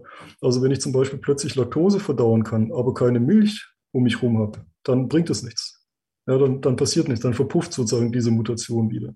Das heißt also, es braucht den kulturellen, den technischen Kontext, der, der bestimmte genetische Mutation überhaupt eher sinnvoll, äh, sinnvoll macht. Ja, genauso wie umgekehrt äh, bestimmte genetische Mutationen äh, zum Beispiel die Voraussetzung dafür sind, ähm, neue Techniken zu entwickeln oder sich in neue Räume bewegen zu können und so weiter. Das heißt also, wir haben so einen wechselseitigen Prozess mit me mehreren Faktoren, die dann eine Rolle spielen. In der Hominisationsphase zumindest. Genau, und äh, diesen Prozess äh, untersuchen die Kognitionsarchäologen, wie man schon gesagt hat, mit der Problemlösungsdistanz, dem, äh, dem, dem, den Operationsketten, indem die die Operationsketten formalisieren. Ja? Und dann sieht man, dass die Hominisationsphase gekennzeichnet ist von so, solchen Stufen oder von, von äh, Graden, Graden an, an technischer Komplexität, ja? Äh, wie beim Pfeil und Bogen. Ja? Also die kulturelle Evolution kann man gleichsetzen mit kognitiver Evolution und äh, darin gibt es eben gerade, gerade die Entwicklung, die man ablesen kann an den Werkzeugen. Ja. Die sogenannten kulturellen Kapazitäten sind diese gerade. Und jetzt hat man äh, beim letzten Mal schon diese vier gerade besprochen. Die Basiskultur bedeutet überhaupt erstmal äh, Werkzeuge zu verwenden, wie bei äh, Primaten. Dann äh, die Hominisation beginnt im Prinzip oder die Hominiden, äh, die Hominiden, äh, die Hominidenlinie beginnt oder man kann sie definieren als äh, die Lebewesen, die modulare kulturelle, also die modulare Werkzeuge verwenden, die modulare kulturelle Kapazität, wo also ein Werkzeug verwendet wird, um das andere zu bearbeiten. Dann äh, ein paar Millionen Jahre später, äh, vor, ungefähr vor 300.000 Jahren, tauchen äh, laut den letzten, laut den jüngsten Daten kompositäre kulturelle Kapazitäten auf das heißt, äh, zwei Werkzeuge werden zu einem äh, zusammen, äh, zusammen fusioniert, also verschmolzen im Prinzip. Also wir, wir haben zum Beispiel einen Ledergriff, wird an den Hammerstein angebracht. Darauf folgt die komplementäre kulturelle Kapazität, also bezeichnet von den Archäologen, wo zwei an sich unabhängige Einheiten zu einer Einheit zusammengefügt, ja nicht gefügt, sondern ja, zusammengesetzt werden, um als als Einheit zu fungieren. Also wir haben ein Kontrollelement und ein Gebrauchselement oder Wirkungselement. Also zum Beispiel Pfeil und Bogen, Nadel, Faden und solche Dinge. Also wieder eine neue Stufe. Und dann ganz am Ende hatten wir schon beim letzten Mal die ideelle kulturelle Kapazität, äh, wo dann plötzlich äh, Kunstwerke auftauchen, äh, Fallen, Musikstücke, also äh, alles, was irgendwie, was, äh, alle, alles Werkzeuge, die Effekte in der Psyche auslösen sollen. Ja die Effekte bei nicht anwesenden, bei unsichtbaren Subjekten auslösen soll. Und das beruht dann plötzlich auf geistigen Konzepten, auf, äh, auf Konventionen und so weiter. Also Symbole tauchen auf, äh, ja, Ästhetiken, Rituale und solche Dinge. Ähm, ja. Genau, und jetzt hat man hier die äh, Erweiterungsgrade nochmal zusammengefasst. Ähm, und man sieht eben, dass die äh, kumulativ aufeinander aufbauen da müssen wir jetzt ein bisschen tiefer reingehen und ein bisschen mehr dis diskutieren, den äh, Ratchet-Effekt und den Sperrklinken-Effekt. Da gibt es mittlerweile auch schon wieder ein paar ähm, ja, sagen wir, Modifikationen und äh, Einschränkungen und, und, und, weitere Definitionen davon. Aber man kann jetzt ganz grob sagen, äh, dass diese Techniken oder Fähigkeiten äh, kumulativ aufeinander aufbauen, das heißt dem Ratchet-Effekt oder Wagenheber-Effekt folgen. Äh, es kann keinen Sprung zu Kompositwerkzeugen geben, wenn man nicht in der Modularstufe war. Ja, es, es kann keinen Sprung zu den Komplementärwerkzeugen geben, wenn man nicht vorher gelernt hat, Komposite zu bauen ja, und solche Dinge. Das heißt, äh, ja, da, da, sehen Sie ja schon wieder die Matrix, von der ich vorhin gesprochen habe. Ähm, es geht gar nicht anders. Man kann nicht zum Komplementärwerkzeug vordringen, wenn man nicht durch die Welt der Komposite durch ist. Ja, also wenn, wenn, wenn man nicht weiß, wie man Kleber verwendet, dann kommt man nicht zum Komplementärwerkzeug, weil man dann keinen Bogen zusammenkleben kann. Genau, und äh, die Frage war jetzt also folgende. Äh, man kann jetzt diese frühe Kulturevolution als Laborsituation betrachten. Und hieraus wollen wir jetzt allgemeine Muster und Regeln extrahieren und formale Kriterien für solche Kapazitätsgrade. Ja, und dann wollen wir die spätere Geschichte prüfen, ob die genau diese gleichen Kriterien und Muster aufweist. So, das ist so die Idee. Also wir wissen ja schon, dass die ähm, Problemlösungsdistanzen steigen im Laufe der Geschichte. Ähm, die Operationsketten dehnen sich äh, weiter aus. Die Frage ist nur, ob, die ungefähr, ob, ob man da auch gerade drin finden kann. Also genau gerade wie, wie in, den frühen, in der frühen Harmonisationsphase. Ich denke, dass wir bei der letzten Sitzung bereits die großen Grundsatzfragen, die sich uns jetzt hier mhm. in der philosophisch-psychologischen Achse stellen, mhm. angerissen haben. Es gibt also am Horizont auch aufgestellt haben und die schweben zumindest für mich während sie ihre Theorie vorstellen, immer im Hintergrund mit. Und natürlich muss man ähm, Geduld entwickeln, aber ich glaube, dass die Beziehung dazwischen auch immer diejenige ist, dass ähm, sich diese Fragen nicht erst am Ende stellen lassen, sondern dass sie eben im guten Sinne des Wortes Mitläufer sind. Sie laufen mit. Was heißt das für das Wesen des Menschen? Was heißt das für das Wesen der Entwicklung? das Wesen der Kultur und so hm. weiter und so fort. Das sind natürlich Dinge, die wir jetzt, und das ist sicherlich auch der interne Fortschritt unserer Debatte, die wir jetzt über mehrere Folgen führen werden, dass wir diese ganzen Horizontfragen schon gestellt haben in der ersten Folge, weswegen es nicht vordergründige Dringlichkeit hat, auf sie an dieser Stelle jetzt nochmal einzugehen.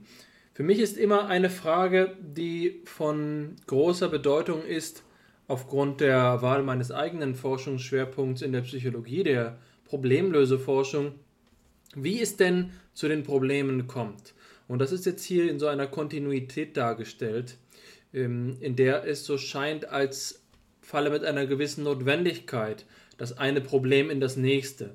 So wie äh, ja diese berühmte Metapher ähm, von Sokrates ist, dass unser bestehendes Wissen wie ein Tropfen im Verhältnis zum Ozean der Fragen ist, scheint es hier so zu sein, als würde ja mit jeder, mit jeder äh, technologischen Errungenschaft gleichzeitig eben ein gewaltiges Feld erschlossen werden, das dann ähm, in der Weise, wie Sie von Co-Emergenz aus dem Material gesprochen haben, zur, zur nächsten Stufe drängt. Ja, das ist genau das Thema, über das wir jetzt hier sprechen, aber wenn ich das zum Beispiel mit Blick auf Wissenschaftstheorie betrachte, sagen wir mal die Diskussion des kritischen Rationalismus, ist das für mich etwas, was in der Praxis, in vivo, doch nicht ganz so einfach ist.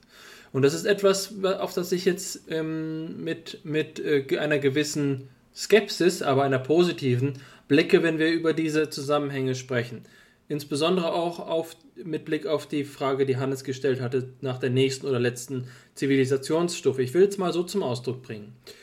Ähm, es war doch Reichenbach, der kritische Rationalist äh, Reichenbach, der die Unterscheidung zwischen Context of Discovery und Context of Justification eröffnet hat und gesagt hat, ja, ähm, wir haben die Fragen der Geltung, die Fragen der Geltung von Theorien und von Lösungen, um es jetzt einfach mal im Kontext von dieser Kulturanthropologie zu sagen.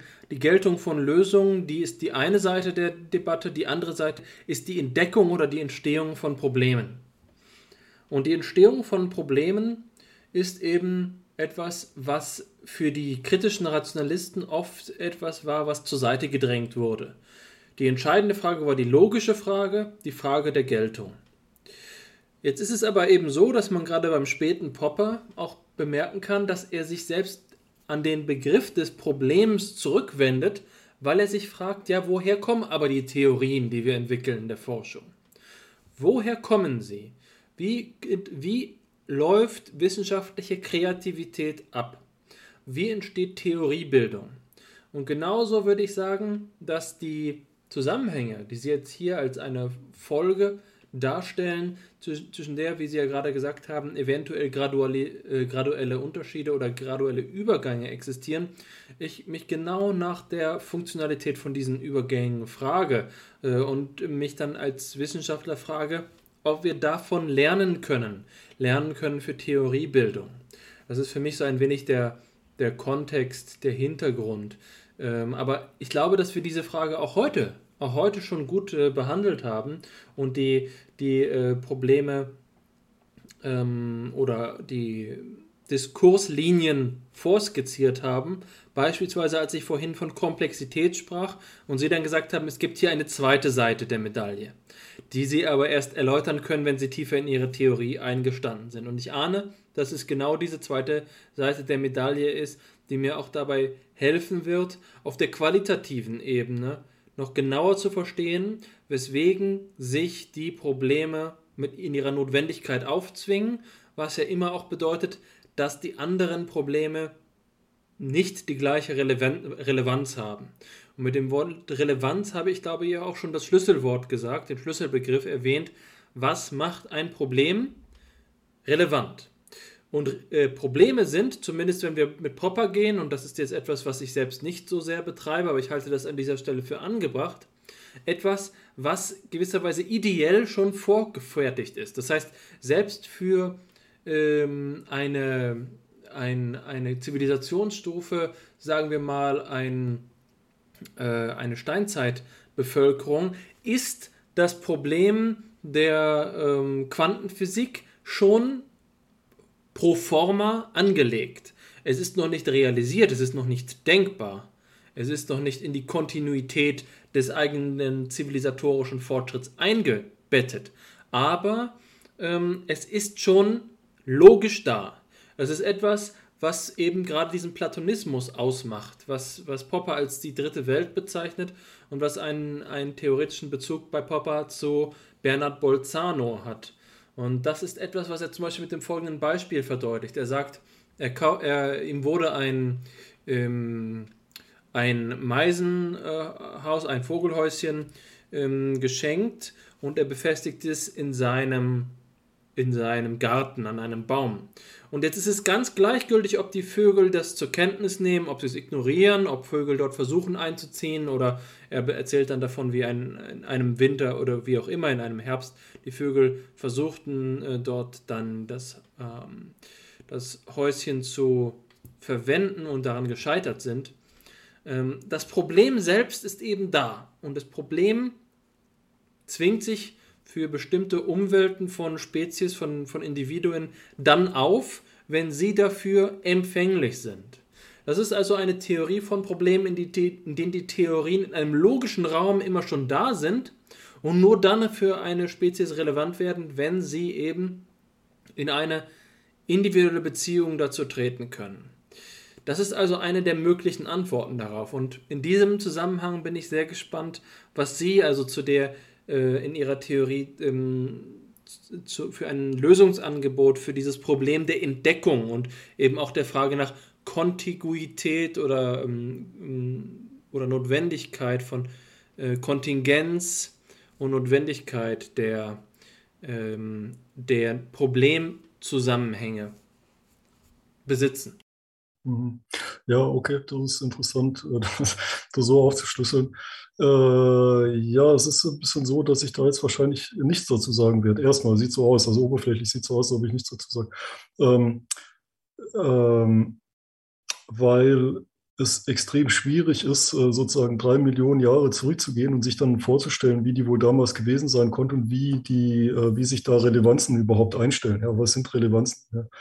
Ähm, was ich halt anbiete, ist was ganz anderes, nämlich genau die umgekehrte Seite, statt reinzuzoomen auf eine Psyche, auf, einen, auf, auf diesen einen Mikromoment, in dem man ein Problem findet, ja, in dem das so auftaucht plötzlich. Also diese, diese, ich weiß nicht, wie viel Zeit dauert, wie lange, wie lange hat das überhaupt eine Zeitdauer, das Auftauchen eines Problems. Ja?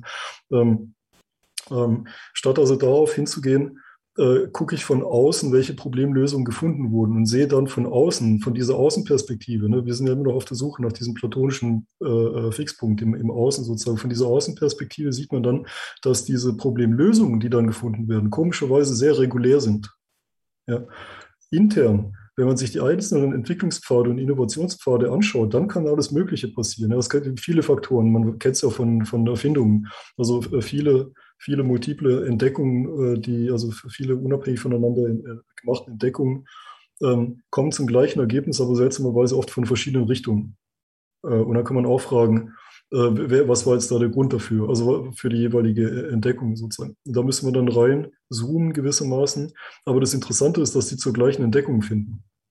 Und das ist erstmal, was ich anbieten kann oder möchte. Oder das ist eben die Perspektive, die ich habe, auf diese, auf die Entdeckung, auf die Phänomene an sich von der Seite zu schauen.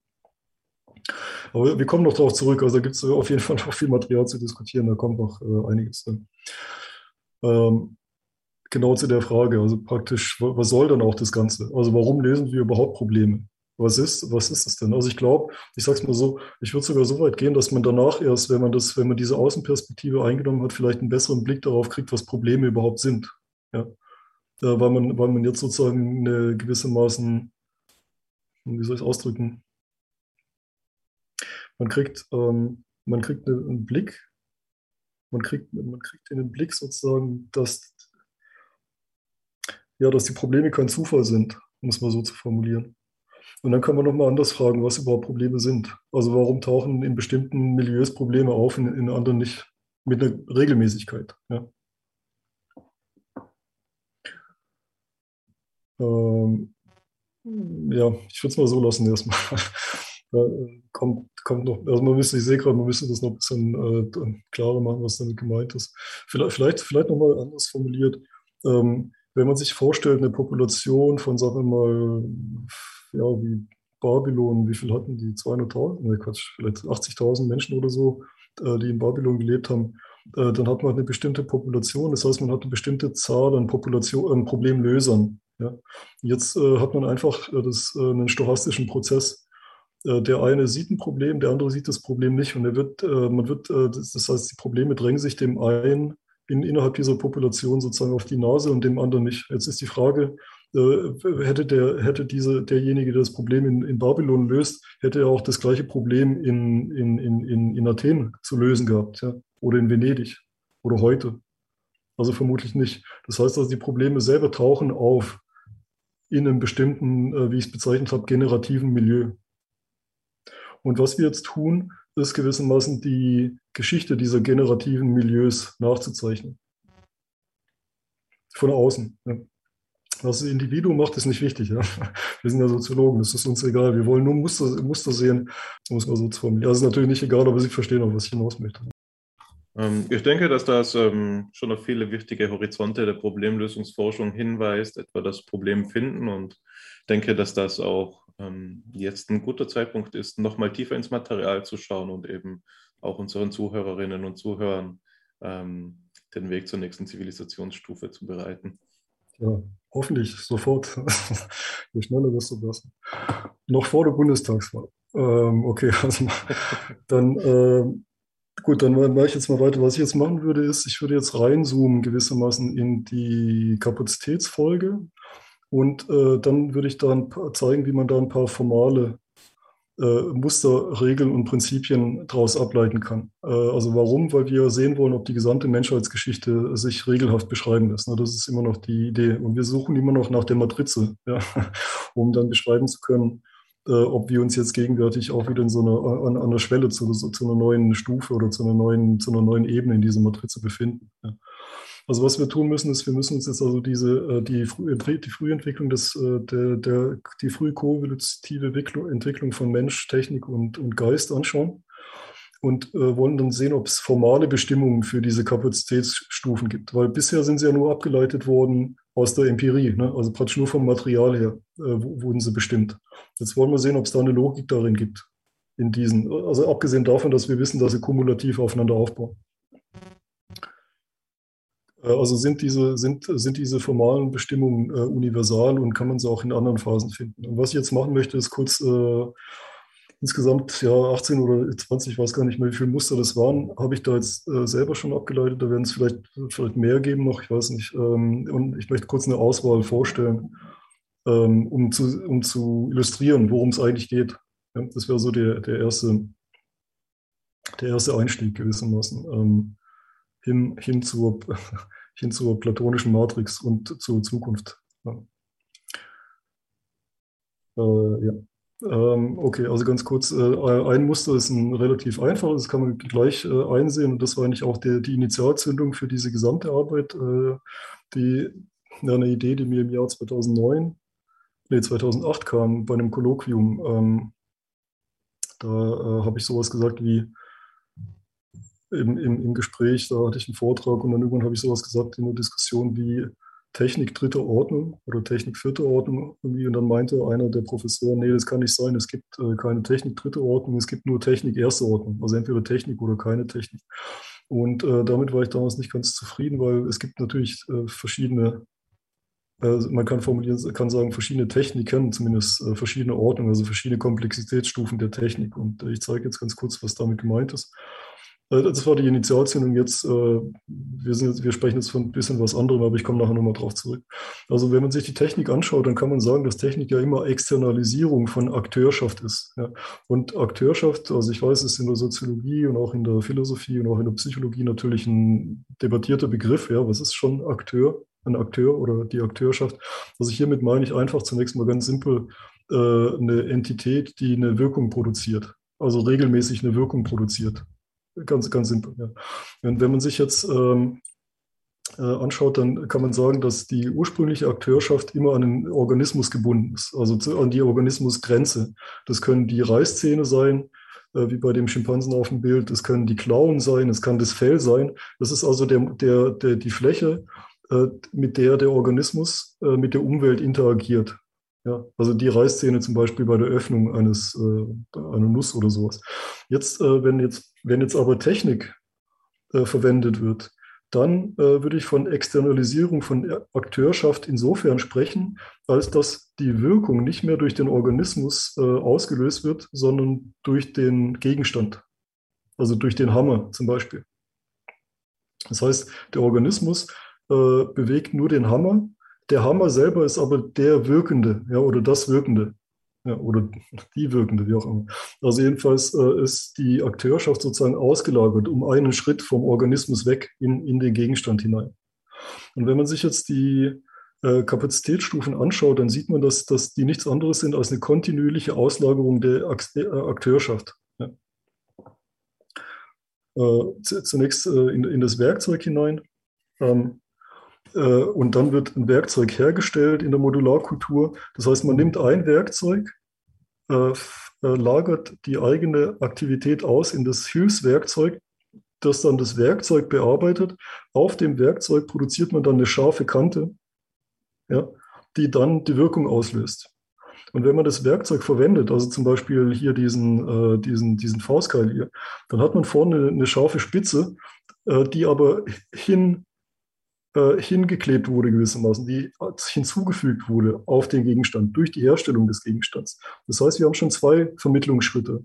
Wir haben die Hand, die den Stein hält und der Stein hat vorne eine Spitze, die eine eigene Wirkung hat, die der Rest des Steines nicht hat. Ja, verstehen Sie?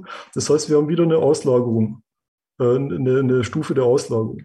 Jetzt äh, kann man hier in der nächsten Stufe in der Kompositkultur, da kann ich zum Beispiel einen Griff also man kann zum Beispiel einen, einen Griff äh, an, an so einen Hammerstein anbringen, der am Stein befestigt ist, an dem eine Spitze befestigt ist, also eine scharfe Kante. Ja. Das heißt, wir haben schon vier Stufen der Externalisierung. Die Hand hält den Griff, der Griff hält den Stein, der Stein hält die Spitze.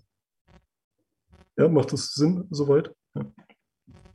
Und so ist dann auch beim Pfeil und Bogen. Da habe ich dann komplett die, äh, die Akteurschaft ausgelagert, also in den Pfeil und in den Bogen. Also der Bogen arbeitet für mich. Ja. Also ich muss ihn sozusagen nur anschalten und dann tut er, äh, was, was, ja, was, was ich möchte gewissermaßen. Und äh, bei der Falle ist es ja ohnehin offensichtlich, da ist die äh, Akteurschaft komplett ausgelagert. Ja. Das heißt, man kann sich also diesen Prozess so äh, visualisieren, äh, mit diesem Schema an konzentrischen Kreisen. Äh, zunächst hat man den Organismus und dann in der ersten Technikstufe hat man die, die Basiskultur, dann die Modularkultur und der ähm, die, äh, die Akteurschaft wird immer weiter aus, äh, ausgelagert. Und das Interessante ist, jetzt mit jedem Auslagerungsschritt ändert sich auch die Nische. Man, man hat plötzlich neue Ressourcen zur Verfügung, die man vorher nicht zur Verfügung hat. Ja. Also ein Mammut kann man erst äh, jagen, jetzt äh, vereinfacht gesprochen, wenn man Speer zur Verfügung hat, zum Beispiel. Ja. Das heißt also, äh, die Nischenausdehnung, die Nischenkonstruktion des Menschen ist nichts anderes als, äh, als schlicht eine, eine Auslagerungsstufe der Akteurschaft. Also verzieht sich in diesen Graden. Und äh, das geht bis zur Gegenwart hin. Ja, also bis, äh, bis, äh, bis heute, wo wir äh, äh, unsere Akteurschaft auslagern, zum Beispiel auf dem Mars. Ich glaube, vor kurzem haben die Chinesen jetzt mittlerweile auch eine Mars-Sonde äh, hochgeschossen und so weiter. Ja. Also Sie sehen, es gibt da diese, diese allgemeine Tendenz, die Akteurschaft immer weiter und weiter und weiter auszulagern. Und zwar nicht nur im realen Raum, also nicht nur im mesokosmischen Raum, sondern auch in den Mikroraum hinein. Ja, also ich kann zum Beispiel äh, genetisch, äh, also ich kann zum Beispiel auf, auf der Molekularebene kleine Maschinchen bauen, die Dinge tun. Ja, das ist auch eine Externalisierung der Akteurschaft, aber, aber in einer anderen Dimension sozusagen. In einer, in einer, äh, also Sie sehen, das, da werden wir nachher noch drüber sprechen, äh, was genau das bedeutet eigentlich, diese Ausdehnung der Nische. Also die Nische ist nicht nur eine räumliche Ausdehnung. Ja. Das ist nicht nur die Ausdehnung auf der Erde oder im Planetensystem, sondern es ist eine, eine äh, ja, ähm, ein sehr spezieller Typ von Ausdehnung, auf den wir nachher noch, zu sprechen kommen. Genau, also was wir jetzt sagen können, ist, dass jeder Kapazitätsgrad ähm, äh, erstens mal den Eingriffsradius in die Natur erweitert, dann eine Erweiterung der Nische bedeutet aber auch gleichzeitig eine Erhöhung des Vermittlungsgrades ist. Ja? Des Vermittlungsgrades zwischen Mensch und Natur, um es jetzt mal ganz nochmal vereinfacht zu sagen, das ist noch nicht weiter zu diskutieren, was, es, was Natur bedeutet. Sagen wir zwischen Umwelt, ja, zwischen, zwischen Mensch und Umwelt. Und genau, genau diese Stufen äh, habe ich dann irgendwann mal zufällig entdeckt. Äh, äh, hat der Technikphilosoph aus den 70ern Sachse als Umweghandlung bezeichnet. Also nicht diese Stufen, weil er die nicht kannte, aber Technik. Also er definiert Technik als äh, Umweghandlung. Das ist nachvollziehbar, eine Umweghandlung. Also man macht einen Umweg, um, um dann was zu realisieren. Äh, Sachse hat, äh, war genau auf der richtigen Spur, nur damals hat er zu wenig Daten gehabt und war zu kybernetisch. Also das Buch lohnt sich zu lesen oder zumindest ein bisschen reinzuschauen, das ist äh, ein guter Schlüssel. Ähm, aber die, die Ausführung selber ist noch zu einfach. Also er geht auch davon aus, was ich jetzt gerade gleich versuche zu erklären, er geht auch davon aus, dass praktisch mit jeder neueren Tiefe, jeder Grad der Umwelt, Umweghandlung eine neue Kognitionsstruktur auftaucht. Also in dem Fall ist es notwendig, wir haben also eine Abstraktionserhöhung äh, mit jedem neuen Indirektheitsgrad oder mit jeder Umweghandlung. Wir haben eine neue Zeittiefe. Ja, man muss die Zeit tiefer äh, durchdringen, gewissermaßen geistig, konzeptionell, konzeptuell, operativ. die Operationsketten differenzieren sich mit jeder neuen Stufe und neue Organisationsfähigkeiten tauchen auf, also in anderen Worten neue Kognitionsstrukturen. Genau. Jetzt kann man das nochmal kurz äh, anders visualisieren. Man kann die Umweghandlung auch so zeichnen, ich habe es nochmal, um es nochmal plausibler zu, zu, zu zeigen. Also äh, man möchte Ziel A erreichen und muss dann dazu eine Umweghandlung machen. Das hat so und so viele Schritte. Und äh, ähm, ein anderes Ziel, wie zum Beispiel äh, ein Reh zu erlegen, dafür braucht man eine Speer oder einen Pfeil und Bogen, hat so und so viele Schritte. Ja. Also, also Sie, Sie verstehen, worum es geht. Ne? Praktisch, äh, äh, es sind, man muss jeweils tiefer um die Ecke denken. Mir stellt sich an dieser Stelle eine Frage nach der Kontinuität der Auslagerung oder der Ausdehnung des Verwirklichungsbereiches der Nischenkonstruktion. Es ist nur eine kleine Frage, aber ich denke, das klingt jetzt gerade wie eine Erfolgsgeschichte, aber es gibt auch eine Misserfolgsgeschichte der Technik.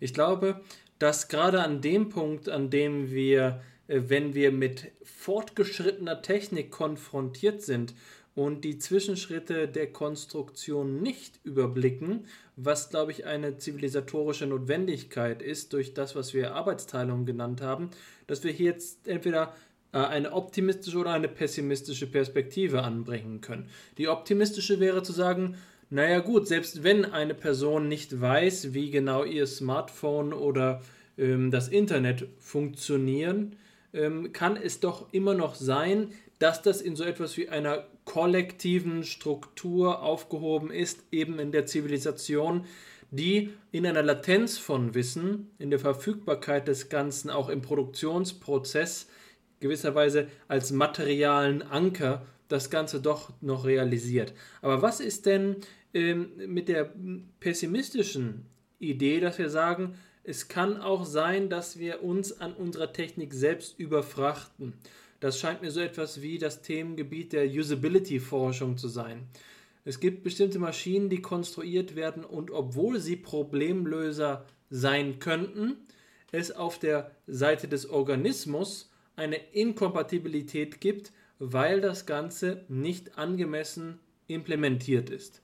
Und da stelle ich mir jetzt die Frage, muss das Zentrum dieses konzentri dieser konzentrischen Kreise der Auslagerung, muss dieses Zentrum nicht gewisserweise mitwachsen und kann es nicht so etwas wie eine Degenerationserscheinung sein, dass wenn die Instrumente, die beispielsweise, ja, das ist ja sozusagen so eine Technik-Utopie zu sagen, wir haben heute in jedem Smartphone, in der Hosentasche von beinahe jedem Menschen, zumindest der zivilisierten oder industrialisierten Welt, ähm, mehr Rechenleistung zur Verfügung als das, mit dem in den 60er, 70er Jahren auf allen Rechnern der Welt zusammen große Leistungen verbracht, vollbracht worden sind. Aber auf diesen ähm, äh, Geräten sind die Personen überhaupt nicht imstande, etwas Vergleichbares zu leisten, weil ihnen also die Verfügung über die technischen Kapazitäten selbst gar nicht gegeben ist.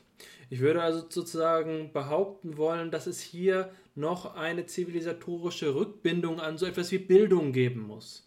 Ist, der Organismus ist aus einseitiger Konfrontation mit technischen Kapazitäten noch nicht dieser technischen Kapazitäten ähm, habhaft, ähm, hat sich ihrer noch nicht ermächtigt. Würden Sie sagen, dass es hier, ja, ich vermute, es ist so ein Begriff wie Koevolution ähm, in Ihrem Denken, der ja, der Verfügung in einem weiten Sinne, was ja sehr viel bedeuten kann, was eben nicht nur bedeuten kann äh, Know-how, sondern es muss eben auch so etwas wie eine kulturelle Notwendigkeit geben, sich auf diese Weise der Dinge zu bedienen, dass es so etwas geben muss. Äh, oder wie beschreiben Sie das? Äh, ja, genau so. Wir kommen gleich darauf zurück, also genau auf den Punkt. Äh, das ist nämlich genau der Punkt. Ähm, das das ist sozusagen der, der, der spannende Bruch später. Ähm, heute sind wir alle Spezialisten. Niemand kann jede Technik komplett ganz verstehen. Also man braucht einen bestimmten Bildungsgrad und wenn man den ähm, in sich trägt, dann kann man selber wieder nur ein kleines Rädchen im Gesamtsystem sein, sozusagen. Aber genau dadurch wird man selber ein Element in den Operationsketten. Das heißt, der Ingenieur, der Soziologe, ne, der, der Diplom-Soziologe und der, der, der Psychologe und so weiter, wir sind alle spezialisiert darauf, in, in einer bestimmten äh, sozialen Nische eine bestimmte Rolle einzunehmen und sind dadurch selber Teil der Operationsketten. Aber genau dafür ist es notwendig, einen bestimmten Bildungsgrad und bestimmtes Wissen in sich zu tragen. Ja. Aber genau da kommen wir noch drauf zurück. Das heißt also, also Sie sehen, der Technikbegriff wird plötzlich sehr weit. Er enthält plötzlich den Menschen selber als Teil der Technik. Ja. Also die Psyche selber als eine bestimmte sozialisierte ist Teil eines technischen Systems. Immer schon. Ja. Und spätestens dann in der, in der Zivilisationsgeschichte, wo Arbeitsteilung auftaucht. In anderen Worten, es gibt ein, es gibt ein äh, Zitat, glaube ich, bei mir in der Einleitung, wo, wo ich, wo ich drauf eingehe. Ähm, der Pharao ist genauso wenig weg, weit weg von der Technik wie ein Schamane das sind alles technische Gebilde. Also der Pharao selber ist ein Ausdruck einer bestimmten Technizität, weil er eine bestimmte Funktion hat von einem bestimmten äh, äh, Produktionszusammenhang gewissermaßen. Ja. Äh, und genau das Gleiche gilt für den Schamanen, genau das Gleiche gilt für den Soziologen und äh, den Philosophen auch. Also so ist es gemeint. Das heißt, unsere Psyche selber ist gewissermaßen äh, getuned oder, oder also sozialisiert worden eingerichtet äh, worden, äh, entkultiviert worden auf eine bestimmte Technikrealität hin. Wo, wobei, wie gesagt, das ist kein Technikdeterminismus. Der Technikbegriff ist sehr weit. Darunter fallen auch Institutionen zum Beispiel oder Medien. Ja, aber kommen wir noch ausführlich darauf zurück. Also das ist genau, genau der Punkt, auf den es noch hinausgeht. Ja. Hm. Wie gesagt, wir sind jetzt hier noch in der Früh, in der Hominisationsphase. Ne? Es geht mir nur um dieses Schema, dass sich das immer weiter ausdehnt. Äh, erstmal. Und, und äh, genau das Bild kann ein bisschen irreführend sein, dass der Organismus da in der Mitte steht, weil heute ist er nicht mehr in der Mitte. Also heute sind wir verteilte kleine, äh, heute sind wir verteilte, also wir sind selber Teil von hier, von so einer äußeren Struktur sozusagen. Ja. Ähm, wobei man nicht vergessen darf, dass es immer noch so ist, dass der Organismus äh, die Technik ja auch auslöst. Das heißt, wenn ich mein Handy anschalte, dann drücke ich immer noch mit den Fingern drauf. Nur was ich dann auslöse, das ist eben äh, von anderen gebaut worden, sozusagen. Also ich interagiere immer noch mit dem Körper. Die Frage, also wie ich mit dem Körper interagiere, hängt von meiner Kognitionsstruktur und von meiner Bildung ab gewissermaßen. Äh, aber, ähm, ähm, äh, aber mein, mein, Reagieren mit dem Körper und das Drücken ist, kann selber Teil von so einer Operationskette sein. Also so. Genau. Ich weiß jetzt nicht, ob das hilft, aber wir kommen darauf nochmal zurück. Ne? Genau, also was jetzt, äh, es geht ja immer noch um die Formalisierung und ich hoffe, ich habe jetzt einigermaßen plausibel machen können, dass es gar kein Zufall ist äh, oder nicht so sehr sich so zufällig, dass es da gewisse Regelhaftigkeiten gibt. Ach so, jetzt fällt mir noch was anderes ein. Sie meinten ja auch, äh, die Frage war auch noch wichtig, ähm, dass es ja nicht immer nur eine Erfolgsgeschichte sein kann, ne? dass es sich nicht immer nach oben hin wunderbar entwickelt oder nach oben oder zum Besseren oder zum Komplexeren, sondern auch äh, Sackgassen gelaufen werden und alles Mögliche. Ja, das stimmt. Ähm, es gibt ähm, ja, also ich sage einfach den Begriff, es gibt multilineare Evolution. Es gibt alle möglichen, also besonders in der Technik, da kann man ja viele kleine äh, Modifikationen machen und dann kann es so ganze Technikfamilien geben. Also zum Beispiel Hammer. Äh, äh, es kann verschiedene Hammertypen geben. Der eine hat vielleicht die Modifikation, der andere hat die Modifikation und die eine Kultur kultiviert vielleicht die eine Linie, die andere Kultur kultiviert die andere Linie. Da gibt es Linien, die aussterben äh, an, an technischen äh, an technischen Geräten und so weiter. Ähm, und deshalb äh, kann man da tatsächlich nicht äh, wie in meiner vereinfachten Darstellung davon ausgehen, dass es so notwendig aufeinander aufbaut und so durchgeht, äh, sondern es gibt ganz viele, wie gesagt, Sackgassen, tote Äste, äh, Seitenäste. Ähm, und dafür gibt es auch einen Begriff ähm, statt dem Ratchet-Effekt, also das Aufeinander aufbauen. In einem Ratchet gibt es den Mountaineering-Effekt. Mountaineering-Effekt bedeutet, man äh, statt, statt wie beim Ratchet-Effekt sozusagen eine graduelle Leiter hochzugehen, so Schritt für Schritt für Schritt, von Leiterstufe zu Leiterstufe, äh, wie beim Bergsteigen, erstmal ein bisschen nach rechts zu gehen, vielleicht zur Seite und dann vielleicht ein bisschen hochzukommen auf einen Kamm, dann von dem Kamm wieder leicht absteigen zu müssen, dann auf der anderen Seite wieder hochzugehen und solche Dinge. Also praktisch äh, kein direktes leiterhaftes nach oben gehen, sondern so ein über mehrere Pfade sich sich verschlingendes äh, entwickeln. Ja.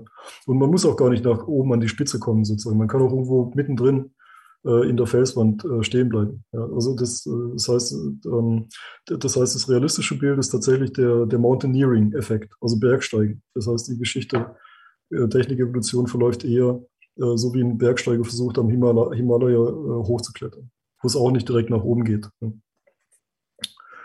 Also so ist es gemeint. Also haben Sie vollkommen recht, das ist keine. Aber deshalb wieder, deshalb wieder, wie, wie ich vorhin schon sagte, mit, äh, mit, mit, äh, mit der Entwicklung.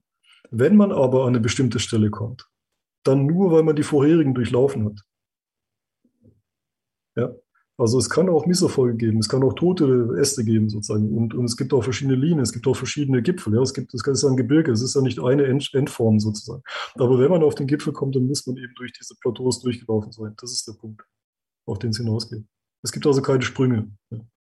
Ja, da ähm, muss ich an den Satz vom notwendigen Grund denken, nicht wahr? Man ist dort, wo man ist, nur weil es eben äh, so gelaufen ist, wie es gelaufen ist. Ähm, das ist ja bis zu einem gewissen Grad nicht nur eben ein, ein logisches Grundaxiom, sondern eben, wenn man es jetzt so menschheitsgeschichtlich denkt, auch hm, eine Tautologie. Aber ich denke, dass dein Denken es ganz gut veranschaulicht, dass man sie eben ernst nehmen muss und dass man daraus viel ziehen kann.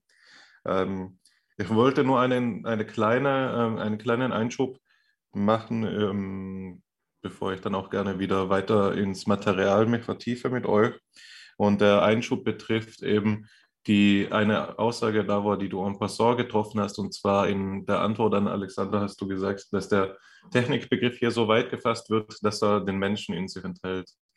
Und ich musste schon eben bei ähm, dieser Zeile auf deiner Folie, dass Technik hier ähm, zu einer Erhöhung des Indirektheitsgrads führt, an ähm, eben Plessner denken. Ich weiß, äh, dass wir diese Diskussion schon öfter geführt haben und ich will sie deshalb kurz halten, aber in den Stufen gibt es, also in den Stufen des organischen Plessners Hauptwerk gibt es eine Passage, in der er eben sagt, dass die exzentrische Positionalitätsform einem höchsten Maß an möglicher struktureller Indirektheit bedeutet. Nicht wahr? Also der Mensch zeichnet sich hierdurch etwas aus, das nach deinem Begriff vom Technik eben, äh, das äh, eben von deinem Begriff der her gedacht, dasjenige ist, auf das Technik wirkt. Nicht wahr? Der Mensch ist das Höchstmaß an Indirektheit und die Technik erhöht die Indirektheit. Ich denke, dass man das Ganze eben anthropologisch, im philosophisch-anthropologischen Sinne ähm, aufgreifen kann und eben ähm, die Rückfrage stellen kann, was ist denn nun für die ähm, epistemische Transparenz des Menschen bedeutet. Nicht wahr? Der Mensch ist Teil der Technik. Die Technik zeichnet, sich, zeichnet sich durch dieses ähm, ja, durch diesen Zuwachs an Indirektheit aus. Und ähm, ihr habt es schon angedeutet, indem ihr eben über das Spezialistentum gesprochen habt. Es scheint doch dadurch alles sehr viel intransparenter und undurchsichtiger zu werden. Das ist letztlich auch das, was äh, sich für mich darin ausdrückt, wenn wir sagen, der Mountaineering-Effekt ist realistisch, der Ratchet-Effekt ist, ja, sagen wir, holzschnittartig oder idealistisch gedacht. Nicht wahr? Also jetzt nicht im Sinne von Idealismus, deutscher Idealismus, sondern im Sinne des Teenager-Idealismus. Ne? So, so sollte es sein. Es wäre normativ, könnte man vielleicht weniger wertend jetzt sagen.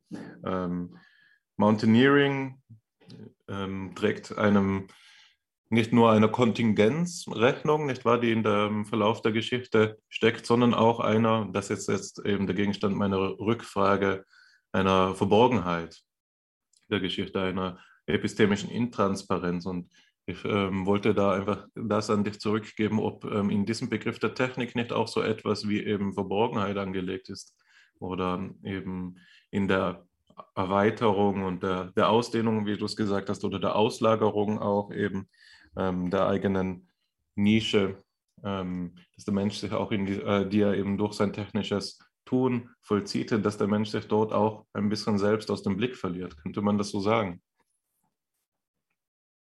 Ähm, was würde bedeuten, der Mensch verliert sich selbst aus dem Blick?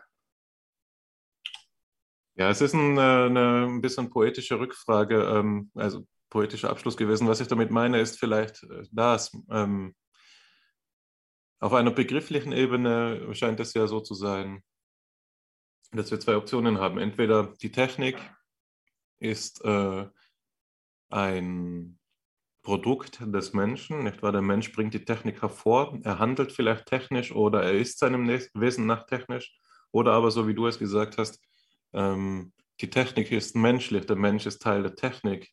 Die technischen Möglichkeiten bringen, ähm, bringt den Phasenraum hervor, innerhalb dessen sich Menschsein ereignen kann. Also es ist eine Frage nach der Primatordnung. Ähm, hier wäre die Rückfrage die, wie, wie wörtlich ich dich da nehmen darf, nicht wahr? Mit der Mensch der weite Technikbegriff beinhaltet den Menschen, heißt das, er bringt ihn hervor. Und dann eben die Rückfrage, nicht poetisch gesagt, eben in welchem Maß ähm, kaufen wir uns nicht epistemische Intransparenz ein, wenn wir so einen Technik Technikbegriff annehmen, der sie als Erhöhung von Indirektheit ähm, fasst. Äh, okay. Äh, ja, das ist eben das Problem mit diesen philosophischen Formalismen äh, ähm, insgesamt. Das, das, davon hatte ich, glaube ich, beim letzten Mal schon mal versucht, ein bisschen zu, zu, sprechen, dass es nämlich viele verschiedene Faktoren gibt. Also wenn man sich jetzt, wenn man jetzt sagen würde, ähm, der Mensch existiert und kommt, also ich sage jetzt mal einfach nur, was auch immer der Mensch heißt, äh, existiert und kommt dann auf die Idee, dass er ein Problem gefunden hat und das möchte er dann lösen und dazu erfindet er dann Technik. Das war ganz simpel gesagt. Also praktisch die, die, Kausalitätsrichtung ist also Subjekt, ja, Intention oder Problem und dann Technikerfindung und dann, äh, dann kommt die Technik. Ähm, äh, oder umgekehrt, man sagt, die Technik wird zufällig erfunden ja, äh, und dann entsteht daraus irgendwie rückwirkend äh, eine höhere Reflexionsfähigkeit und dann irgendwie der Mensch. Das ist so die Frage. Der Punkt ist der, dass mit ziemlicher Wahrscheinlichkeit einfach zu viele Faktoren, also in der Realität zu viele Faktoren eine Rolle spielen. Das eine Mal, ähm, äh, also man, man, muss sich das vorstellen, ja, man stellt sich so eine Primatenhorde vor, ja, oder so eine frühe Homininenhorde. Und da gibt es alle möglichen Probleme und alle möglichen Fähigkeiten. Ja. Und da ist der Mensch noch nicht fertig, da ist er noch nicht äh, durchevolviert sozusagen. Und es kann sein, dass auch dann an der einen Stelle eine zufällige, zufällige Entwicklung, also eine zufällige Entdeckung äh, dazu, dazu führt, dass das eine Individuum vielleicht was erfindet, äh, was das andere Individuum dann kopiert. Weil das eine Individuum, das es erfunden hat, hatte vielleicht gar nicht die genetische Ausstattung zu begreifen, was es da erfunden hat, sondern es hat nur so komisch rumgeklopft oder so und hat dann was entdeckt. Jetzt kommt aber der andere äh, Primat oder, oder Prähominine und äh, hat dann so einen Aha-Effekt und er sieht, ey, lustig, mit, mit, mit Stein kann man ja Nüsse knacken. Was er gesehen hat, zufällig bei dem anderen. Ja. Und dann fängt er das an zu kultivieren. Das heißt also, der Prozess ist nicht ein monokausal gewissermaßen. Also nicht der Mensch macht dann die Technik oder die Technik macht den Menschen, sondern man muss äh, tatsächlich eher von solchen generativen Milieus äh, ausgehen, äh, die dann stochastisch sich weiterentwickeln. Also an der einen Stelle passiert was, was vielleicht einen Effekt hat auch für die andere Stelle und dann kommt da ein Mechanismus und dort ein Mechanismus und so dreht sich es vor sich hin. Und äh, das ist eben das Problem mit der klassischen philosophischen Anthropologie, dass die eben so alles so vereinfacht, dass die von so einem Idealtypus Menschen ausgeht. Also der, der, äh, dass da so, ein, so einen Bruch gibt, so, so ein Umkippen gewissermaßen von Vormensch und dann plötzlich Mensch. Also was, was Plessner sagt, wenn überhaupt äh, seine, seine Positionalität äh, sinn, sinnvoll ist, also ist erstmal eine gute Beschreibung oder eine sinnhafte Beschreibung. Aber wenn überhaupt, dann spricht er von dem Menschen, der ungefähr vor 40.000 Jahren erst entstanden ist. Also von dem, was wir heute als Behavioral Modernity bezeichnen. Ja. Und äh, alle vorherigen Prozesse sind äh, komplexer. Also die sind multi, multi wie soll man sagen, multifaktoriell gewissermaßen. Ja. Mal, geht's, mal, mal spielt das eine eine Rolle, mal spielt das andere eine Rolle. Und äh, da würde ich dann jetzt nicht sagen, äh, man, man kann es, deshalb meine ich auch, man kann nicht sagen, dass der Mensch irgendwie in Opposition zur Technik steht. Ähm, das große Problem, wir kommen jetzt gleich noch in der nächsten, äh, hier im nächsten, im, im, gleich schon im nächsten ähm, äh, Absatz, im nächsten, im nächsten Kapitel wollte ich schon darauf zurückkommen. Äh, man kann den Menschen nicht in Opposition zur Technik stellen. Das Problem, was wir haben in Europa, sage ich jetzt mal immer noch, ist, dass wir immer noch das romantische Bild haben, oder sagen wir mal das, das moderne Bild, dass Technik irgendwie materiell sei. Ja, also wir verbinden immer, wenn wir Technik hören oder Posthumanismus, dann denken wir an so diese harte Materie wie dieses Keyboard oder sowas, ja, oder wie eine Dampfmaschine. Und ähm, wenn man dann sagt, Mensch und Technik koevolvieren, äh, dann denkt man immer daran, dass, dass es da irgendwie die romantische Seele gibt oder die Natur und dann dem gegenüber steht die, steht die Maschine, ja, sozusagen. Äh, äh Technik ist aber was ganz anderes und ich wollte eigentlich gleich mal zeigen, was es ist. Also man kann es vom Menschen gar nicht lösen, genauso wie man die Menschen von der Technik nicht lösen kann. Ja. Also eigentlich bräuchte es neue Begriffe. Man müsste auf den Begriff Technik verzichten, wenn man nicht auf den Apparat meint. Und dann soll man Apparate sagen. Ja. Und äh, man muss im Prinzip auf den, auf den Begriff Menschen verzichten, wenn man nicht Technik mitdenkt, gewissermaßen. Aber dann äh, kann man auch nicht mehr Mensch sagen. Ja. Also man müsste nur noch von Apparate sprechen und äh, irgendwas anderem. Ich weiß nicht, was der Mensch dann, wie man den Menschen bezeichnen wird. Ja.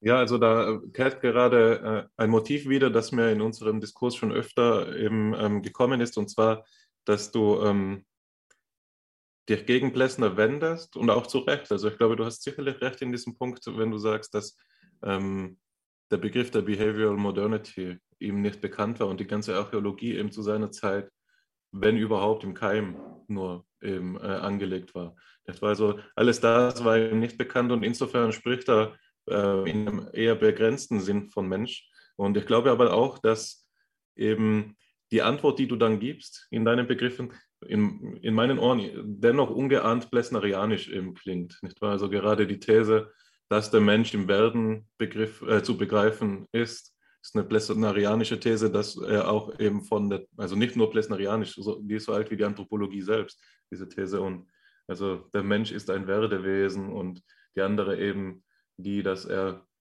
nicht zu trennen ist von der Technik also dass der Begriff des Menschen auf den der Technik verweist und vice versa, sodass wir hier nicht von, ähm, davon sprechen können, was du jetzt Opposition genannt hast oder was ich Hervorbringung genannt habe, sondern dass man so etwas wie eine Äquiprimordialität, um einen Begriff, den Alexander und ich ähm, mal in einem Aufsatz verwendet haben, den übrigens auch Heidegger verwendet, in, ja, an, ich weiß nicht mehr wo, ich glaube im Gespräch mit, mit Boss. Ähm, Genau, also es, äh, es, liegt eben alles schwieriger, als es ist, aber dennoch glaube ich, dass man Plessner zugutehalten muss, dass er auch dem Vorsatz nach ähm, lediglich über Idealtypen sprechen will.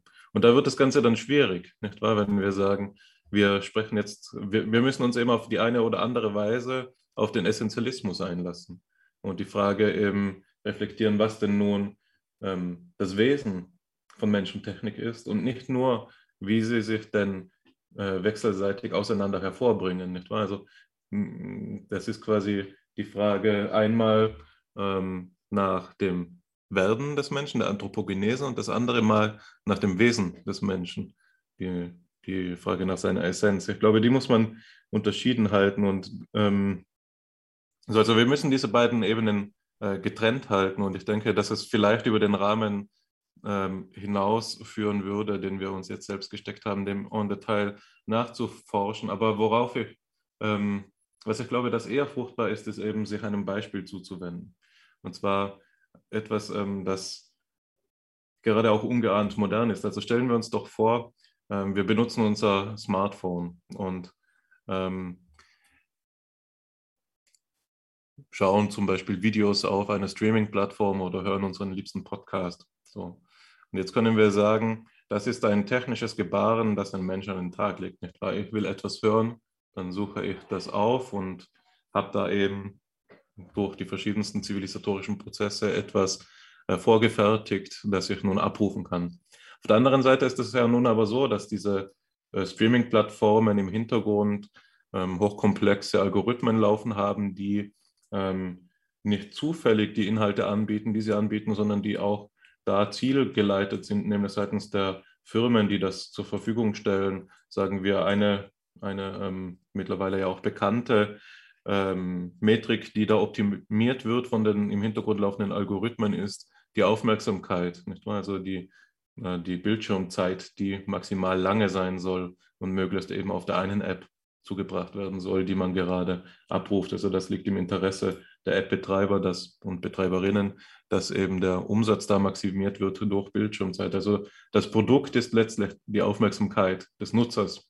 Nicht wahr? Und jetzt haben wir hier so eine, ähm, eine Beschreibung vorliegen, die es doch auch gestatten würde, zu fragen, hat es denn nicht ein, eine, eine Rückwirkung auf ähm, die Art und Weise, wie dieser Vorgang am besten beschrieben werden sollte. Bin es wirklich noch ich, der hier eben der, das Handy aufruft, weil er etwas hören will, oder ist es der Algorithmus, der mich dazu bringt, ähm, einen Podcast aufrufen zu wollen? Also wer hat hier ähm, das Primat in der ähm, Kausalfolge? Ist es der Mensch, ich, oder ist es die Technik, ähm, seitens der, die hier die Intentionen der äh, App-Developer eben ausagiert. Ich glaube auch, dass Alexanders äh, Wort der Bildung in diesen äh, Kontext gut passt, denn man kann auf der einen Seite sagen, Bildung ähm, betrifft mich als den, der hier ähm, sich ausbildet, um zu einem emanzipierten, rationalen Umgang mit Technik ähm, in die Lage versetzt zu werden. Oder man kann sagen,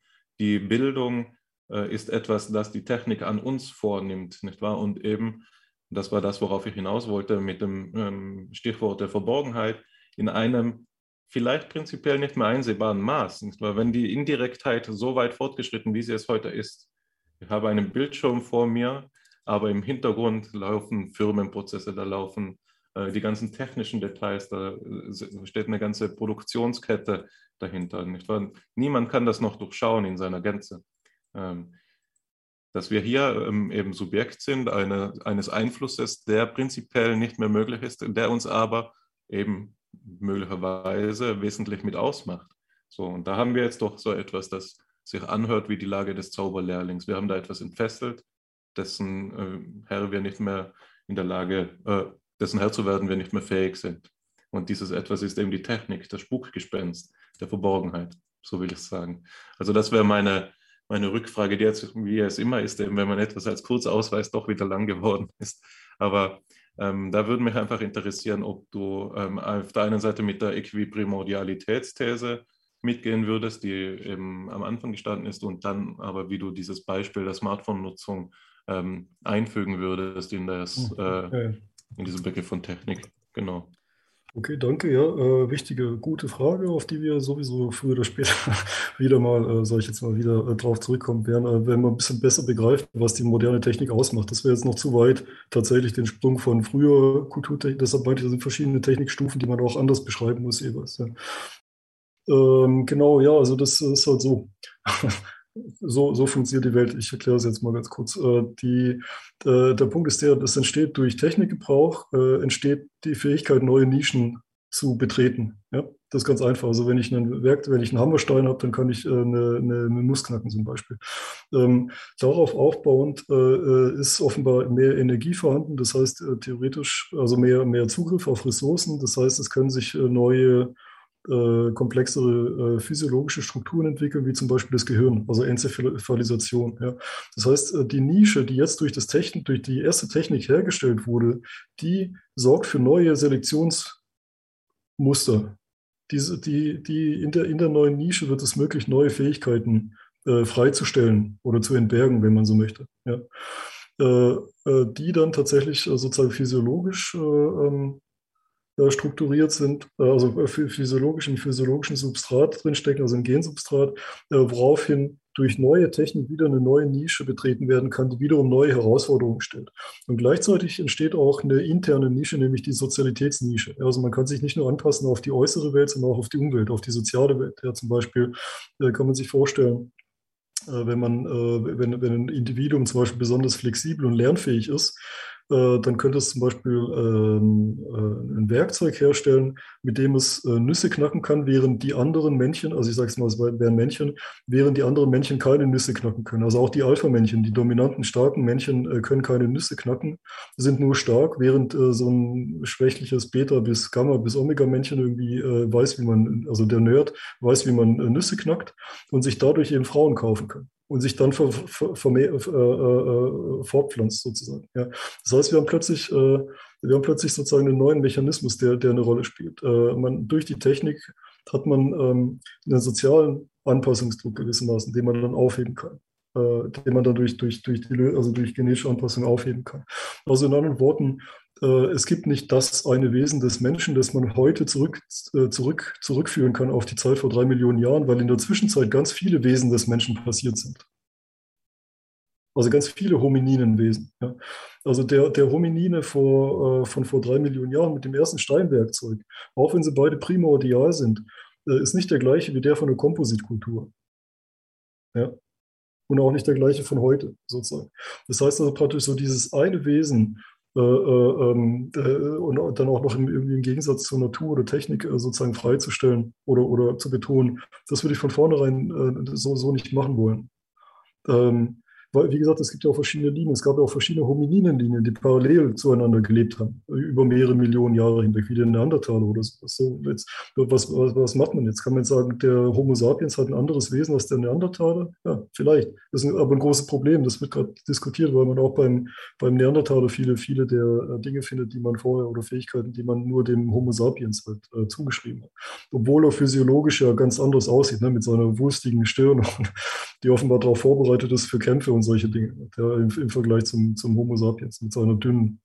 Ähm, naja, also was ich damit sagen will, ist, äh, äh, dass die Frage mit dem Wesen des Menschen und das sozusagen auf so ein idealistisches Prinzip runterzubrechen, das ist mir äh, nicht, das ist mir alteuropäisch. Das muss ich jetzt ganz klar sagen, das ist mir zu romantisch. Und zwar äh, ist es eine Gegenreaktion zu, zu, zum Materialismus, habe ich, ist mein Eindruck. Also äh, das, da steckt auch so ein bisschen die Frage äh, nach, nach dem Sinn des Lebens irgendwie mit drin. Und ist der Mensch nicht doch mehr als, äh, ja, also gibt es da nicht dieses Surplus, das ist ein bisschen alles, alles ein bisschen äh, romantisch wird. Ja. Ähm, was nicht schlimm ist, äh, aber es ist halt eine Ideologie. Es ist eine bestimmte kulturelle Vorstellung dessen, was der Mensch ist. Jetzt äh, bei Plessner selber, ich habe gar nichts gegen Plessner. Äh, mein Problem ist nur, dass man mit ihm ganz viele Dinge nicht sehen kann. Also er ist er, er verunsichtbar einfach. Also diese ganze Matrix, von der ich gerade erzählt habe, die ganzen Prozesse, die da im Hintergrund stehen und uns dazu drängen, neue Grenzen zu entdecken ja, und, und neue Intuitionen zu entwickeln oder neue, neue Probleme zu entdecken, neue Relevanzen zu finden. Das kann man mit dem alles gar nicht äh, aufschlüsseln. Also das ist mein Problem damit. Äh, es bleibt immer bei dieser Offenheit, äh, die ich akzeptiere. Also ich persönlich akzeptiere die und die Archäologen akzeptieren die ja sowieso in der Koevolution. Also es gibt verschiedene Linien, in, die man, in denen man sich bewegen kann. Die Nische, die, die der Mensch sich selber schafft, kann ihn äh, dahin bringen, in, sich in eine neue Richtung zu entwickeln, die vorher gar nicht in ihm angelegt war. Also es ist immer offen. Ja, es ist immer offen. Aber, aber äh, man kann sozusagen von Plessner aus gesehen halt einfach nicht äh, diese, diese Stufen oder Grade oder Entwicklungslinien nachzeichnen. Also ich, ich bin vollkommen damit einverstanden, dass wir äh, werdensoffen sind. Ist auch vollkommen richtig. Nur gehen wir jetzt einfach schon den nächsten Schritt und äh, zeigen die Regelhaftigkeiten in dieser Werdensoffenheit nach. Um noch werdensoffener zu werden, sozusagen. So, so kann man es vielleicht formulieren. Indem, indem wir sehen, was, inwiefern unsere Werdensoffenheit kanalisiert ist. Ja, da können wir sozusagen theoretisch, ja, also wenn, wenn gegebenenfalls, sage ich mal, äh, äh, sozusagen daraus aus, ausschwenken aus dieser Kanalisierung. Ja. Also man kann sich der Kanalisierung bewusst werden und das wäre wieder eine Grenze. Und da wären wir wieder bei Plessner. Das wäre sozusagen das Erkennen einer Grenze. Wir erkennen, inwiefern wir determiniert sind von etwas, um dann darüber hinauszugehen. Verstehst du, Hannes, was ich meine? Das heißt, äh, wir, wir zeigen genau, dass wir determiniert sind, um diese Grenze zu sehen, um dann darüber hinauszugehen. Und dann würde ich sagen, ja, da bin ich mit Plessner. Äh, nur, nur was Plessner halt nicht sagen kann, ist, er kann weder diese Grenzen zeigen, noch wie sie sich konstituieren. Der kann nur sagen, dass es die gibt. Also das, das wäre so meine, mein, mein, mein äh, wenn man so möchte, mein, mein Vorschlag zur Innovation auf Basis des neuen Wissens. Ja, das ja gar nicht mein Wissen ist in dem Fall, sondern das sind alles nur Ableitungen äh, dieses, dieses Wissens. Das, deshalb sage ich jetzt noch mal ganz kurz noch, noch die letzte Sache zu der Frage mit äh, Anthropogenese und Wesen des Menschen, dass man die trennen müsste. Äh, jein. Äh, ich würde es umgekehrt sagen, ich würde sagen, dass man sich die Anthropogenese anschauen sollte, um dann zu einem Begriff des Wesens des Menschen zu kommen. So. Also erst, erst die Prozesse, Faktoren in der Anthropogenese und dann das Wesen des Menschen. Statt vorher, äh, weil, du setzt es ja vorher. Ja, es ist ja eine Setzung von dir. Wenn, wenn du sagst, äh, der Mensch ist werdensoffen, äh, äh, ähm, einfach so, also ohne, ohne irgendeine Basis sozusagen. Ja, weil, weil, weil das jemand mal gesagt hat oder weil es einem so vorkommt. Also jetzt, ich will natürlich, verstehst du, ich mache mich nicht lustig jetzt, sondern, sondern es ist einfach nur eine, eine, eine, eine rein eine ideologische Setzung, wenn man das so behauptet. Es ist nicht begründet, man möchte das so. Also, oder du beziehst dich halt auf Geschichte. Irgendwie muss es ja begründen. Und wenn du dich auf Geschichte beziehst, dann musst du aber auch die neuen äh, Daten mit einbeziehen. Ja. Und dann ändert sich Also in anderen Worten, man kommt gar nicht drum herum. Entweder man macht eine, äh, man macht eine axiomatische Setzung, man sagt, der Mensch ist kontingent und offen, ja, dann ist man aber immer sozusagen ideologisch und unbegründet, oder man schaut sich die Daten an. Und deshalb, äh, deshalb, äh, deshalb meine ich, also das Wesen des Menschen ist ein ganz wichtiger Begriff, weil das ja uns äh, äh, äh in der Kultur wie soll ich es ausdrücken? Äh, wir können gar nicht leben ohne, ohne einen Begriff des Lebens des Menschen. Und er, und er begründet ja Ethiken, als Beispiel jetzt. Er begründet Ethiken, er begründet Verhaltensweisen, Normen, Rechtssysteme und sowas. Ja, er begründet Parteiprogramme sogar, ja, wie wir vorhin mit Laschet und, und Baerbock äh, kurz diskutiert haben. Also jede, jede Partei im Prinzip ist nichts anderes als, ein, als, als, eine, als eine Gruppierung um ein bestimmtes Menschenbild herum. Ja, die SPD hat ein anderes Menschenbild als die FDP zum Beispiel. Das heißt, Menschenbilder sind wichtig und deshalb ist es wichtig, die jeweils abzudaten, auf den neuesten Stand zu bringen. Das ist also so, das wäre so mein Plädoyer. Ja. Ich weiß nicht, ob das jetzt als Antwort erstmal hilft. Aber ja, ich gesagt, würde, ja. würde da ganz gerne noch ganz kurz antworten. Ich weiß, Alexander, die brennt auch schon auf den Lippen, aber ähm, ich denke, dass du das ganz richtig äh, darstellst, aber würde man die Wesensoffenheit des Menschen ähm, als Ausgangspunkt nehmen, dann wäre das Ideologie. Ähm, aber ich denke auch, dass ich eine kleine Akzentverschiebung stark machen wollte in, im mhm. Verhältnis, das du angesprochen hast, zwischen Wesen und Geschichte.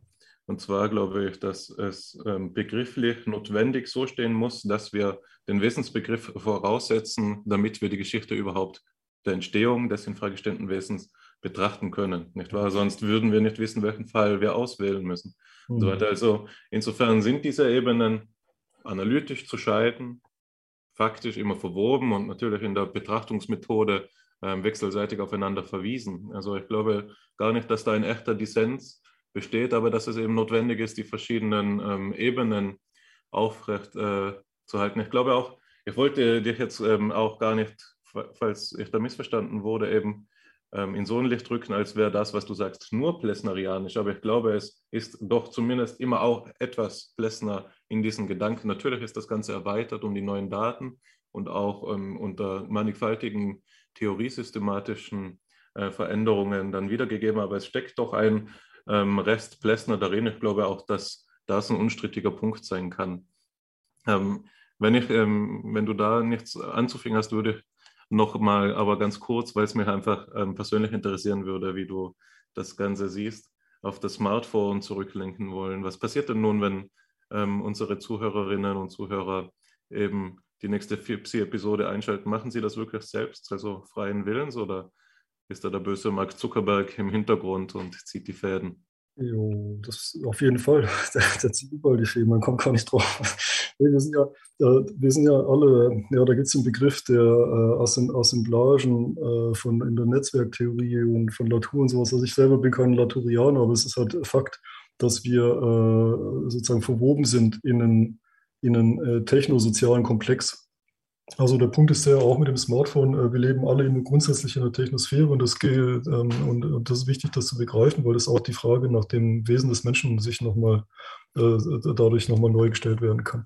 Und zwar äh, ist der Punkt der, also äh, man muss davon ausgehen, dass äh, der Mensch sozusagen als Tabula rasa auf die Welt kommt, also hat natürlich einige gewissermaßen Grundfähigkeiten, die er genetisch angelegt hat, aber alles andere wird gelernt im Prinzip oder vieles wird gelernt, also Sprache, offensichtlich, ja. Äh, also nicht, nicht das Sprechen, sondern die Sprache, also die jeweilige Sprache, die man lernt, äh, kulturelles Verhalten und so weiter und so weiter. Das heißt, ähm, das heißt, äh, die, äh, man muss, äh, man, man kann nicht sagen, es gibt sozusagen das nicht entfremdete menschliche Wesen von und, und das irgendwie zu unterscheiden von einem entfremdeten menschlichen Wesen. Weil wir sind immer kultiviert, ja. wir sind immer in irgendeine Technikrealität eingepasst. Äh, also egal, ob ich jetzt ein Indio bin im Amazonas oder ein äh, Inuit in der Arktis. Äh, also unsere, unsere äh, Subjektivität oder gewissermaßen ein Teil des Geistes ist immer durchdrungen durch die Sozialisation von der Technik. Ja. Ähm, die Frage ist halt, was die Qualitäten sind dieser Durchdring, Durchdrungenheit und der Technik. Ja, also auf wen bezieht man sich, wenn man also auf wen bezieht man sich, wenn man äh, wenn man Technik verwendet, also wie zum Beispiel das Smartphone. In welcher Realität steckt man da? Also es ist offenbar eine andere als die, in der ein Eskimo drinsteckt. Das ist eine andere als, als, als die, in der äh, ein mittelalterlicher Mönch oder ein Pharao drinsteckt. Und äh, genau um diese Qualitäten geht es, also die Qualitäten des äh, Eingebundenseins. Äh, als Assemblage, ja, als Teil einer, einer, einer, einer, einer Technosphäre sozusagen, diese Qualitäten freizustellen und die zu beschreiben. Ja. Äh, und dann, wenn man das hat, dann, äh, dann kann man schon ein bisschen deutlicher, ein äh, bisschen klarer darauf hinausgehen, vielleicht, was das Wesen des Menschen ist, weil man dann sozusagen die Komponente, die variiert, besser sehen kann und unterscheiden kann von der Komponente, die nicht variiert. Ja? Also das wäre so die Überlegung im Hintergrund. Ähm, ja, also so viel erstmal zu, zu, zu, zu, dieser Frage. Und jetzt das Smartphone selber, ich würde es noch ein bisschen zurückstellen, weil da kommen nämlich noch die Medien ins Spiel. Das ist nochmal was ganz anderes. Äh, äh, auch, auch ein Effekt der Technik oder Technizität, ähm, aber noch eine ganz, äh, nochmal noch ein anderer Aspekt, den man noch mit einbeziehen muss. Ja. Und über, über diesen Zustand an sich, Computer, äh, und ob da jetzt, äh, welche Art der Entfremdung da genau stattfindet oder welche Art der Distanzierung genau stattfindet mit Computern und mit Smartphones und, und mit äh, Medien, also mit, mit den modernen elektrischen Medien, das ist wieder eine ganz andere Frage, auf die wir erst kommen, wenn wir die Moderne verstanden haben. Also da, da, kann man nicht hinkommen, man kommt zu diesem Abstraktionsschritt nicht hin, wenn man nicht weiß, was die Moderne war und dahin kommt man nicht, wenn man nicht weiß, was die Griechen gemacht haben, sozusagen. Also das will ich noch ein bisschen zurückstellen. Ähm, und dann, es wird später deutlich. Ja sage ich jetzt mal, es wird später noch klar, was, äh, wie sich genau damit verhält. Also viel, weil man darf nicht vergessen, Zuckerberg selber ist auch äh, ein, äh, ich soll mal sagen, ein Sklave der Medien. Also was, was er denkt und was er tut, ist, äh, ist genauso äh, technosozialisiert wie wir, die wir diese Geräte benutzen. Ähm, diese Idee äh, halte ich für sehr wichtig, wenn wir an Zuckerberg denken. Das ist etwas, was ähm, schon in den 40er Jahren in der Frankfurter Schule verhandelt worden ist, die sogenannte Racket-Theorie, die man zum Beispiel bei Horkheimer findet. Das ist die Idee, dass ähm, Technik gesteuert ist von irgendeinem Zentralorgan von ausgesprochen ja, ähm, kompetenten, aber eben das Ganze steuernden Individuen, die im Hintergrund stehen und auch Heutzutage finden wir immer wieder noch die Idee von so einer Elite, einer globalistischen oder wie auch immer sie bezeichnet wird, Elite, die tatsächlich Verfügungsgewalt besitzt, um Technik zu steuern. Mhm. Und ähm, ich denke, dass das eben etwas ist, was insbesondere von der Systemtheorie überwunden worden ist, aber auch innerhalb der Frankfurter Schule selbst überwunden worden ist. Die Auffassung, dass Kapitalisten als dieses, äh, diese diese äh, Zerr, dieses Zerrbild, das wir von der Monopoly, von dem Monopoly-Brettspiel kennen, dieser ähm, im Zylinder und mit Gehstock. Ähm, diese Person, dass die im Hintergrund steht und die Technik beherrscht, ist eben etwas, was wir im 20. Jahrhundert äh, aus der soziologischen Theorie überwunden haben und dort selbstregulierende Systeme stehen. Aber ich glaube, dass das Ganze philosophisch an der Stelle interessant wird, wo das bedeutet, dass es eigentlich kein Subjekt gibt, und das hat Hannes ja skizziert, und auch ich habe das vorher zum, zum Gegenstand zu bringen versucht, und bei Ihnen ist es in der Idee von Arbeitsteilung und so fort angelegt, dass, der, dass über die Technik eine vollständige Einsicht verfügt. Und das führt mich zu einem Punkt, äh, an den, über den wir gerade gesprochen haben, und das ist das, die Frage nach den Sprüngen.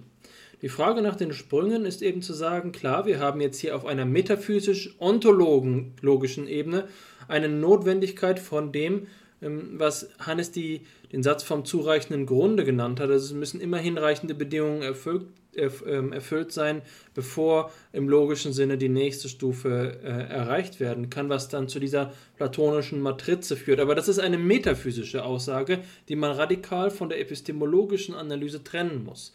Und das führt mich zu dem Kulturtheoretiker, Kulturphilosophen Juri Lothmann, der für die ähm, russische äh, Kulturwissenschaft wichtig gewesen ist weil er von semiotischen Explosionen gesprochen hat. Und das ist jetzt die epistemologische Perspektive. Die Frage ist also, wie werden Innovationen geleistet?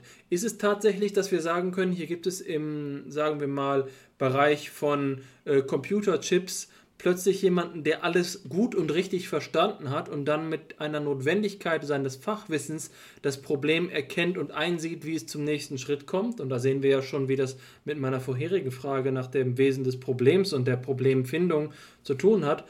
Oder ist es eben auch so, und das wäre eben die These von Juri Lothmann, dass es Explosionen im Sinne von Sprüngen epistemischer Art gibt.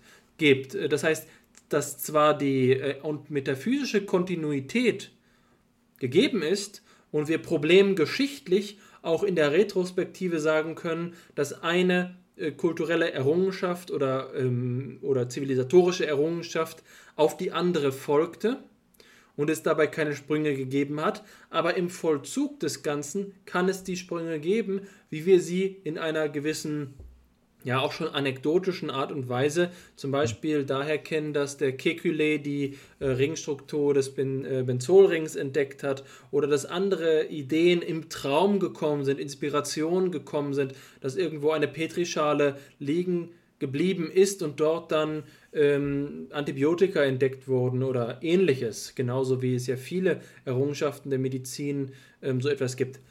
Ähm, da würde ich behaupten, das ist doch aber domänenspezifisch. Ich glaube, dass wenige Ingenieursleistungen auf der Ebene von, äh, sagen wir einmal, höchst entwickelter Technologie, wie sagen wir einmal Entwicklung im, äh, in der Autoindustrie, tatsächlich abduktiv sind, in diesem Sinne, der von Charles Sanders Peirce geprägt worden ist, abduktive Eingebungen, Intuitionen, ähm, dass in diesen Bereichen vermutlich die großen Fortschritte auch die Errungenschaften von Kollektiven sind, die lange Zeit auf Grundlage von höchster Fachkompetenz und Fachwissen Fortschritte gemacht haben, wohingegen es eben in anderen Bereichen durchaus auch noch möglich ist, dieses klassische Bild des Entdeckens ähm, und nicht Erfindens, ja, äh, die, diese subtile Differenz erfinden, vielleicht eben auch als ein Akt der vorbereitet ist, der das Laboratorium als eine Experimentalsituation benötigt, um überhaupt die Voraussetzungen technologischer Art zu schaffen,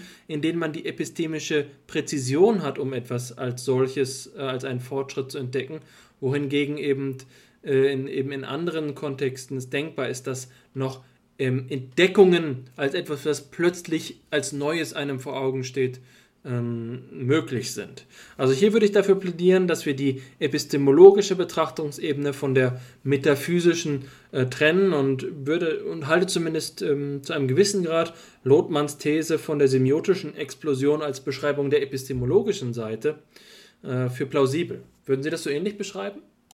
Äh, ja, also ich würde es nicht trennen. Äh, das, äh, weil die epistemologische Seite sich nicht trennen lässt von dieser Technikentwicklungsseite, wie Sie gerade beschrieben haben. Äh, also es gibt, es gab eine, eine wie soll man es ausdrücken? Ähm, Die, also heute ist es in jedem Fall so, dass die Technikkomplexität äh, einfach zu komplex ist, als dass es sowas wie Entdeckungen geben kann, sage ich jetzt mal. Äh, warum? Weil es dafür ganz, ganz komplexe Apparate braucht, die erst gebaut werden müssen. Ja? Das heißt, es braucht äh, eine, eine, eine, die, die, es muss, es ist also sozusagen notwendig eine Erfindung, weil man überhaupt den Apparat erst bauen muss, der dann spezifisch auf eine bestimmte ähm, Regelhaftigkeit hin abzielt. Äh, man kann sich das ganz einfach vorstellen. Ich habe, äh, kann ich auch noch eine persönliche Anekdote erzählen, als ich 2014 in Dänemark in Aarhus an der Uni war, äh, an den, äh, bei den Sozialpsychologen vom IMC. Die hatten dort regelmäßig, ähm, äh, die kennt man auch in Heidelberg, die sind verbunden mit dem Thesisprojekt. Äh, da ist Röpsdorf oder gewesen mit dem Thesisprojekt mit Andreas Röpsdorf und so, die hatten immer dienstags, hatten die ihr Kolloquium, wo die verschiedene Gäste aus der ganzen Welt eingeladen hatten. Und was mich damals ein bisschen genervt hat oder wo ich erstaunt drüber war, war, dass die alle so ein bisschen mit einem Scheuklappenblick äh, durch die Welt gingen. Das heißt, die Psychologen haben halt ihre Dinge gemacht, die Ethnologen ihre sozusagen und, und es war wenig Synthese und wenig äh, Integration da, dabei bei den einzelnen Personen sozusagen, äh, aber nicht als Gruppe. Ne? Wenn man zusammen ein Paper schreibt, interdisziplinär, dann, dann sieht man natürlich über den Tellerrand hinaus. Äh, jedenfalls wurde mir dann aber auch klar, warum das so ist. das ist nämlich ganz einfach. Man muss heutzutage um zum Beispiel psychologische neue Erkenntnisse hervorbringen, muss man eben sich spezialisiert haben über drei Jahrzehnte hinweg auf ein bestimmtes Gerät hin also das verwenden zu können, zum Beispiel einen, einen, einen, einen Brainscanner oder sowas. Ja. Das heißt, äh, man, man hat nur begrenzt, begrenzt Lebenszeit äh, und begrenzte Kapazitäten, ähm, nur begrenzte, begrenzte Lebenszeit und begrenzte Kapazitäten, um sich Wissen anzueignen und dann effektiv anwenden zu können. Ja, also es geht gar nicht anders. Äh, es geht gar nicht anders. Äh, und äh, so ist es genauso auch mit den Ingenieurswissenschaften und so weiter. Das heißt, das Wissen ist so verteilt und so spezialisiert mittlerweile, dass man nur noch so kleine Fragmente ähm, mit, mitbekommt, genau. Also mitbekommen kann oder synthetisieren kann, zusammenfassen kann, in einen, in einen, in einen Kontext stellen kann. warum? Weil man einfach die Geräte und die Mechanismen, sei es, sei es theoretische Apparate oder sei es physische Apparate beherrschen muss sozusagen. Ähm, und äh, ja, und äh, jetzt die Frage mit der, mit der Intuition. Äh, es ist halt so, dass äh, Kekulé mit seiner Benzolkette, mit seinem Benzolring, ähm, ist ja kein Zufall, dass er davon träumt. Ne? Also der Pharao träumt, träumt nicht vom Benzolring. Also das, äh, und auch wenn er es tut, weiß er nicht, was er da gesehen hat. Sozusagen. Er wird dann sagen, es war ein Ouroboros oder wie auch immer, eine Schlange oder was auch immer er da sieht. Also das heißt, ähm, es ist ja offensichtlich, dass es äh, also der, der, der genau, genau solches Wissen, äh, wie zum Beispiel der Benzolring, ist ja hochgradig geschichtlich kumuliert. Also erstens mal beruht es auf Medien, weil noch nie jemand Benzol gesehen hat. Ne? Also man muss sich das bildlich vorstellen, man muss sich das überhaupt erstmal hinzeichnen, sozusagen. Es beruht auf viel Mathematik, es beruht auf viel chemischen äh, äh, äh, ähm, Versuchen sozusagen, bis man dann diesen Stoff überhaupt äh, freigestellt hat sozusagen. Und dann braucht man die ganze Chemie dahinter, also die, die ganzen Prozesse, die, die da ablaufen.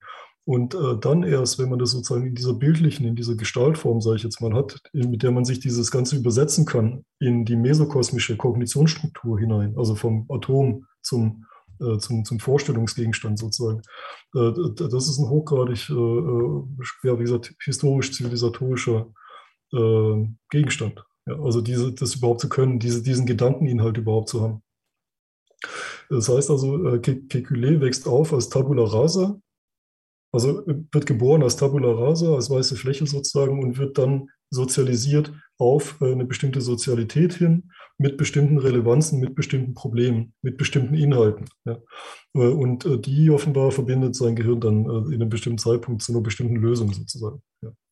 Also so, so würde ich es äh, formulieren. Das heißt also praktisch, äh, was auch immer das Wesen oder die Seele von Kekulé ist, ist nicht das gleiche wie diese Idee, die er hatte in dem Moment. Äh, aber das ist sozusagen aufgespielt. Also wenn man hier ganz die billige Metapher von Hardware und Software äh, sozusagen verwenden möchte, dann wäre das kulturelle Software, die ihm als Wissen, nee, nicht mal Software, also Wissen, also erstmal Wissen und kulturelle Software, genau, also praktisch Daten und Software wurden ihm gewissermaßen aufgespielt von einem bestimmten Milieu. Und in ihm drückt sich aber gleichzeitig auch dieses technische Milieu aus. Er ist ja dieses technische Milieu. Wenn, wenn er dann zu dieser Einsicht kommt mit dem Benzolring, dann, äh, dann trägt er auch die Kultur weiter. die dieses Wissen enthält. Verstehen Sie? Also das heißt, plötzlich hat, die, hat diese Kultur neues Wissen, neue Option, einen neuen Zusammenhang, den die Kultur vorher nicht hatte. Und der wird dann weiter, weitergereicht. Also so, so würde ich es formulieren. Das heißt, man kann das nicht, äh, man kann, man kann das nicht ablösen voneinander. Ähm, also falls Sie auf sowas hinaus möchten wie das Genie oder der Geist oder der freie Geist oder sowas.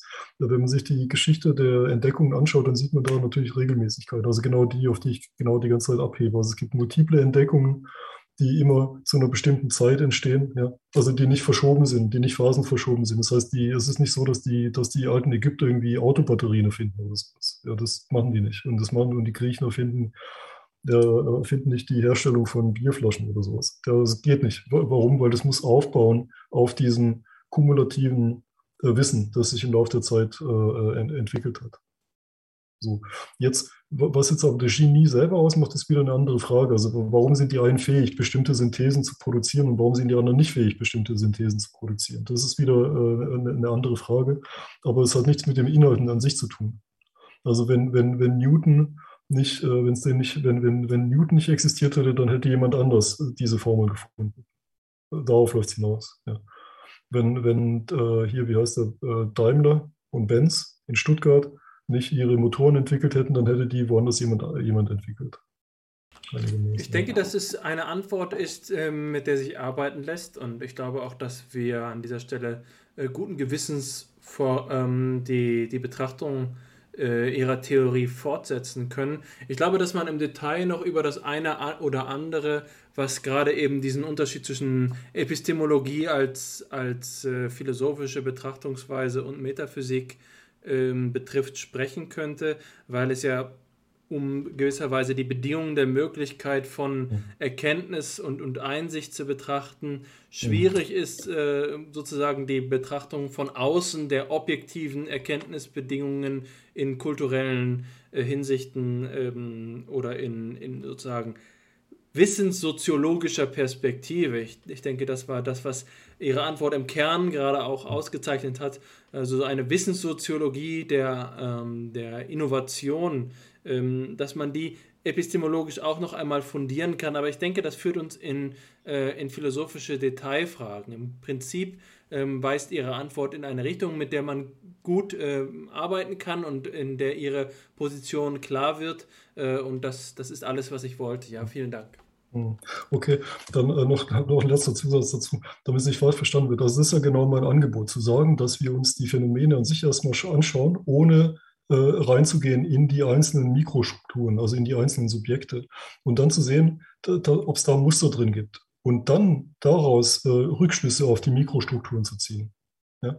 Also wenn ich plötzlich eine Regelhaftigkeit sehe, eine Regelmäßigkeit in der Geschichte der Entdeckungen an sich, ja, dann, dann äh, kriege ich ja dadurch einen Schlüssel zu, zu der Frage, was die äh, einzelnen Subjekte eigentlich gesucht oder getan haben, sozusagen. Ja.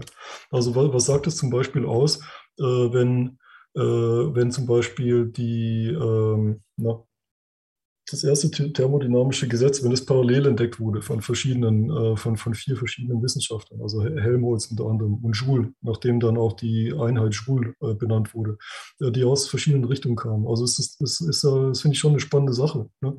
dass, dass die alle äh, zwar in der gleichen Zeit, nämlich alle zwischen 1842 und 1848 genau das gleiche entdecken, nämlich den e-, Energieerhaltungssatz, aber aus verschiedenen Richtungen kommen. Erstaunlicherweise. Und trotzdem das Gleiche entdecken. Jetzt kann man da reinzoomen und sich fragen, okay, was ist denn da genau passiert? Auch psychisch, ne, in den Kognitionen. Wie, wie, wie kam das denn zustande? Also, und das ist sozusagen mein Angebot.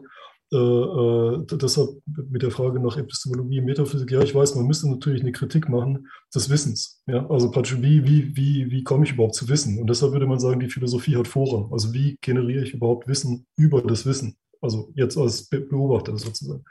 Ähm, aber ich sage, äh, und mein, mein, mein Vorschlag ist jetzt, also zumindest so habe ich es jetzt halt gemacht im ersten Teil äh, des Buches, und, und das wäre so der, der Vorschlag, dass man sich die Phänomene an sich anschaut, wie sie entstehen, also sie entstanden sind. Und wenn man dann Regelmäßigkeiten findet, dann, dann verliert man sich nicht sozusagen in den Mikrosubjektivitäten oder in, in den Mikroprozessen, äh, und, und äh, kriegt dann einen Aufschluss darüber, was eigentlich in den Mikroprozessen passiert, weil man von oben äh, schaut sozusagen.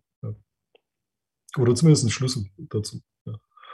Also wie gesagt, äh, für mich war, war das Schlüsselerlebnis oder, oder sagen wir die Schlüsselerkenntnis oder, oder für mich war die Schlüsselerkenntnis das, äh, dass es einen Schlüssel gibt, nämlich die multiplen Entdeckungen. Also wie kann es sein, dass es multiple Entdeckungen gibt? Wie kann es sein, dass unendlich viele Entdeckungen von verschiedenen Menschen gleichzeitig entdeckt werden? Unabhängig voneinander. Das ist der Punkt. Ja. Das finde ich ein sehr spannendes, aufschlussreiches äh, Phänomen, ja? weil, weil, weil plötzlich, ähm, plötzlich stellt es natürlich die Frage nach, nach, nach der Subjektivität und nach dem Geist ja, und nach der Freiheit des Geistes. Und, und wie determiniert sind wir sogar in Entdeckung? Ja? Also wie kann es sein, dass, dass verschiedene Menschen äh, äh, sowohl in der Technik als auch in der Kunst, als auch in der Musik, als auch in der Wissenschaft äh, gleichzeitig unabhängig voneinander äh, Dinge entdecken? Zusammenhänge, Gegenstände, Regelhaftigkeiten. Also das, und das, das war für mich so der Schlüssel. Und, und deshalb auch die Rede von der platonischen Matrix im Hintergrund, die wir eigentlich realisieren, sozusagen. Ja. Ähm, aber gut. Ähm, ähm, Gibt es noch mehr dazu zu sagen? Das wird, wie gesagt, das wird noch klarer werden. Ähm, das wird alles noch klarer werden. Okay, dann äh, würde ich jetzt einfach kurz noch weitermachen und, und, und zu Ende äh, oder ein Stück noch zu Ende bringen, ja, wenn es geht. Ähm, okay, jetzt äh, die. jetzt haben wir wieder zwei Stunden verbracht mit, mit äh, einem Mini-Kapitelchen, dem allerunkompliziertesten von allen. Aber offenbar werden die Dinge bei Fipsi recht schnell, recht kompliziert. Also kann ich jetzt. Na gut. Ähm, also der Punkt ist sehr jedenfalls, dass äh, bei dieser Externalisierung der Akteurschaft und der Umweghandlung, dass man eigentlich sagen kann, Kulturrevolution und Zivilisationsgeschichte lassen sich eben als nichts anderes beschreiben als eben als diese als die Erhöhung des Indirektheitsgrades. Ja, also eine Möglichkeit, also eine, eine der möglichen Formalisierungen. So, das überspringe ich dann jetzt. Ähm, genau. Jetzt äh, gibt es eine andere eine andere Art, der, noch, noch eine zusätzliche Formalisierung, nämlich die Frontier. Was, was meine ich mit, oder Frontier, wie, wie man sagt äh, auf Englisch. Ähm, wenn man sich das jetzt anschaut, dann kann man sagen, dass, äh, dass es hier eine Grenze ist. Ne? Hatten wir vorhin schon ein bisschen mit Plessner äh, diskutiert. Ähm, äh, äh, oder oder eine, eine, eine sowas aus, ja, eine Membran vielleicht. Ja? Also praktisch hier zum Beispiel bei, bei, bei, bei Kapazitätsgrad 5 hat man einen bestimmten Ressourcenraum, der einem zur Verfügung steht, aber noch nicht der Ressourcenraum, der einem bei Kapazitätsgrad 6 zur Verfügung steht. Ja. Und so kann man also sagen, dass wir hier eine Membran haben, äh, oh, genau, eine Membran, und die würde ich jetzt halt bezeichnen als Nische, oder man kann auch sagen eine Nische, genau. Und äh, an, an der Grenze der Nische ist eine Membran, kann man jetzt mal so formulieren, also als metaphorisch jetzt.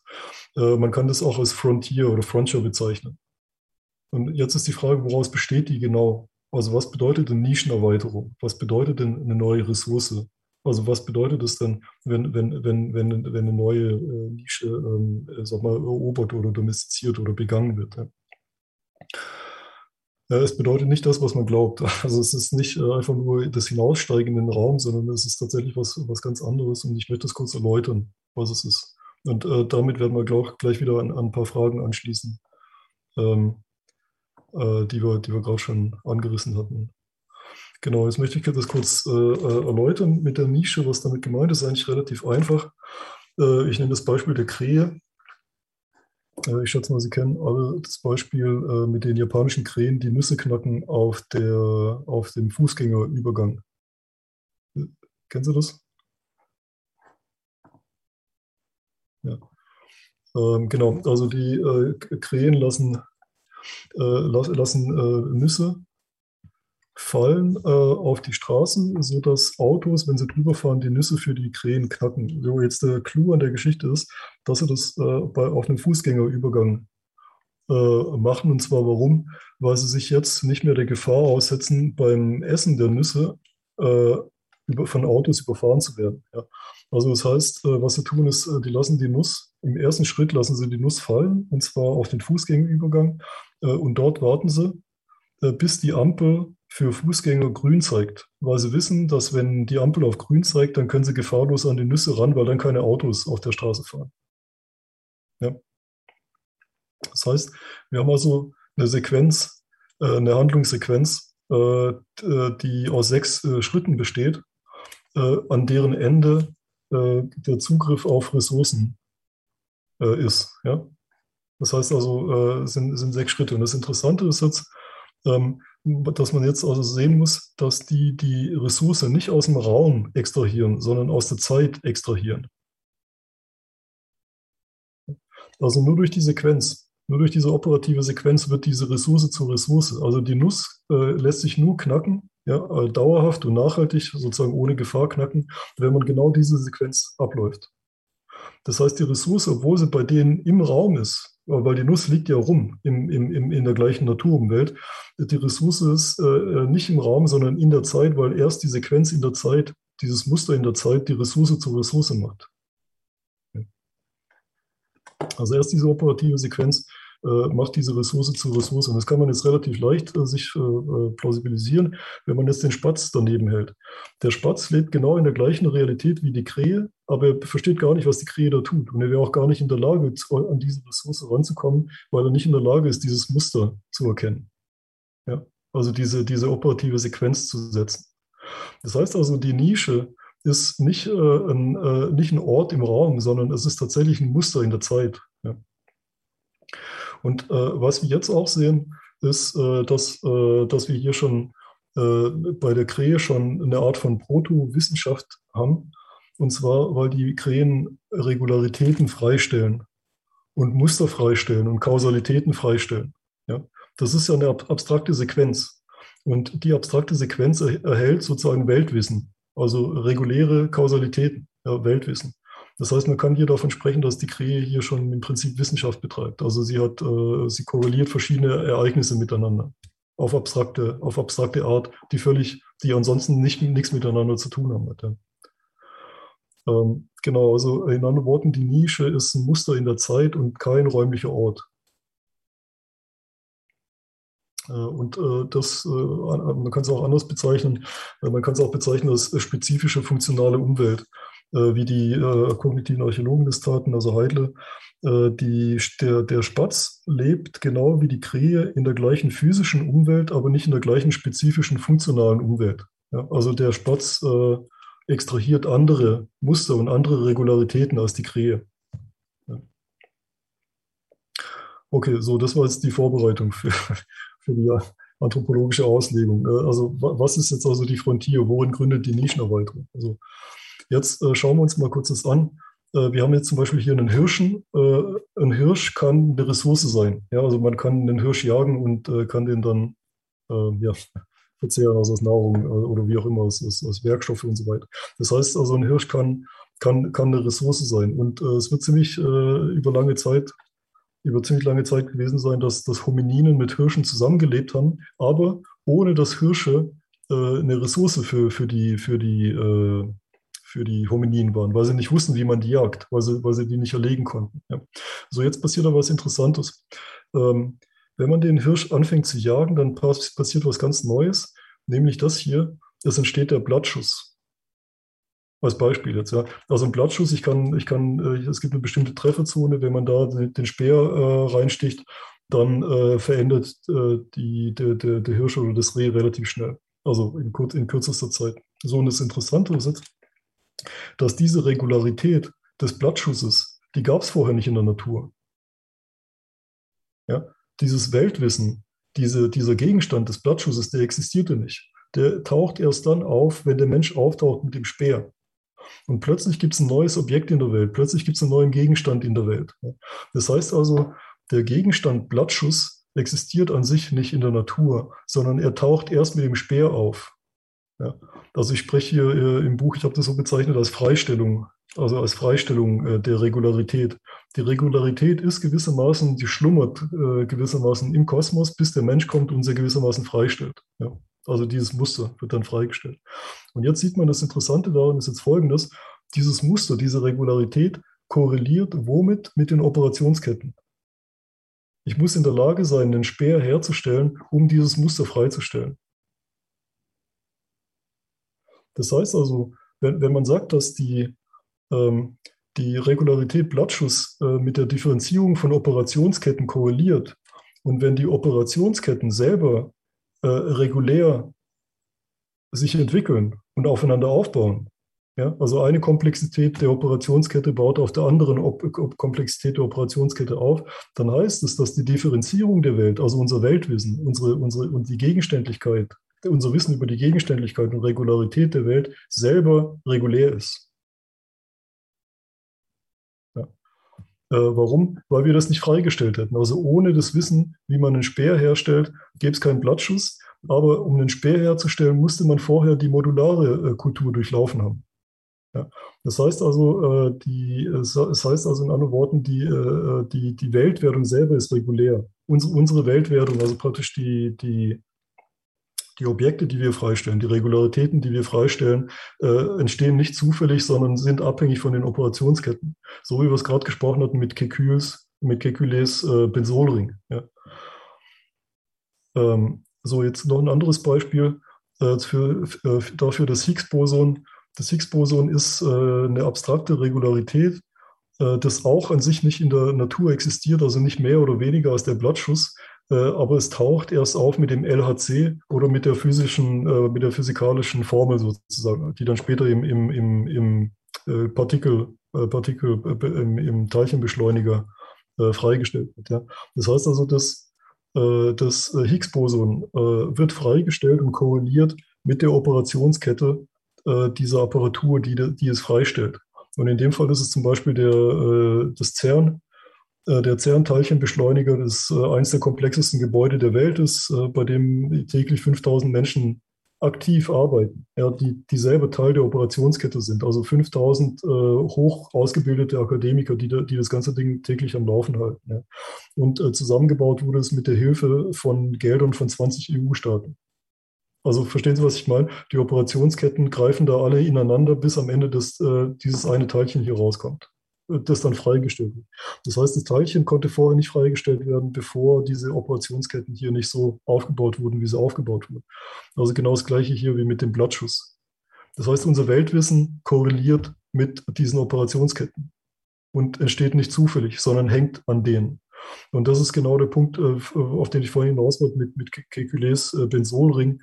Äh, diese Realisierung ist nichts anderes als abhängig von diesem generativen Milieu, das auf einer bestimmten Ebene der Operationsketten angesiedelt ist. Genau, man kann jetzt also beschreiben den Prozess der Zivilisation als nichts anderes als die kontinuierliche kumulative Freistellung von Regularitäten ja, in den Mikrokosmos hinein in den äh, äh, Nanokosmos, in den, in den, in den Makrokosmos. Ja. Also praktisch, äh, wir, wir produzieren immer mehr Regularitäten.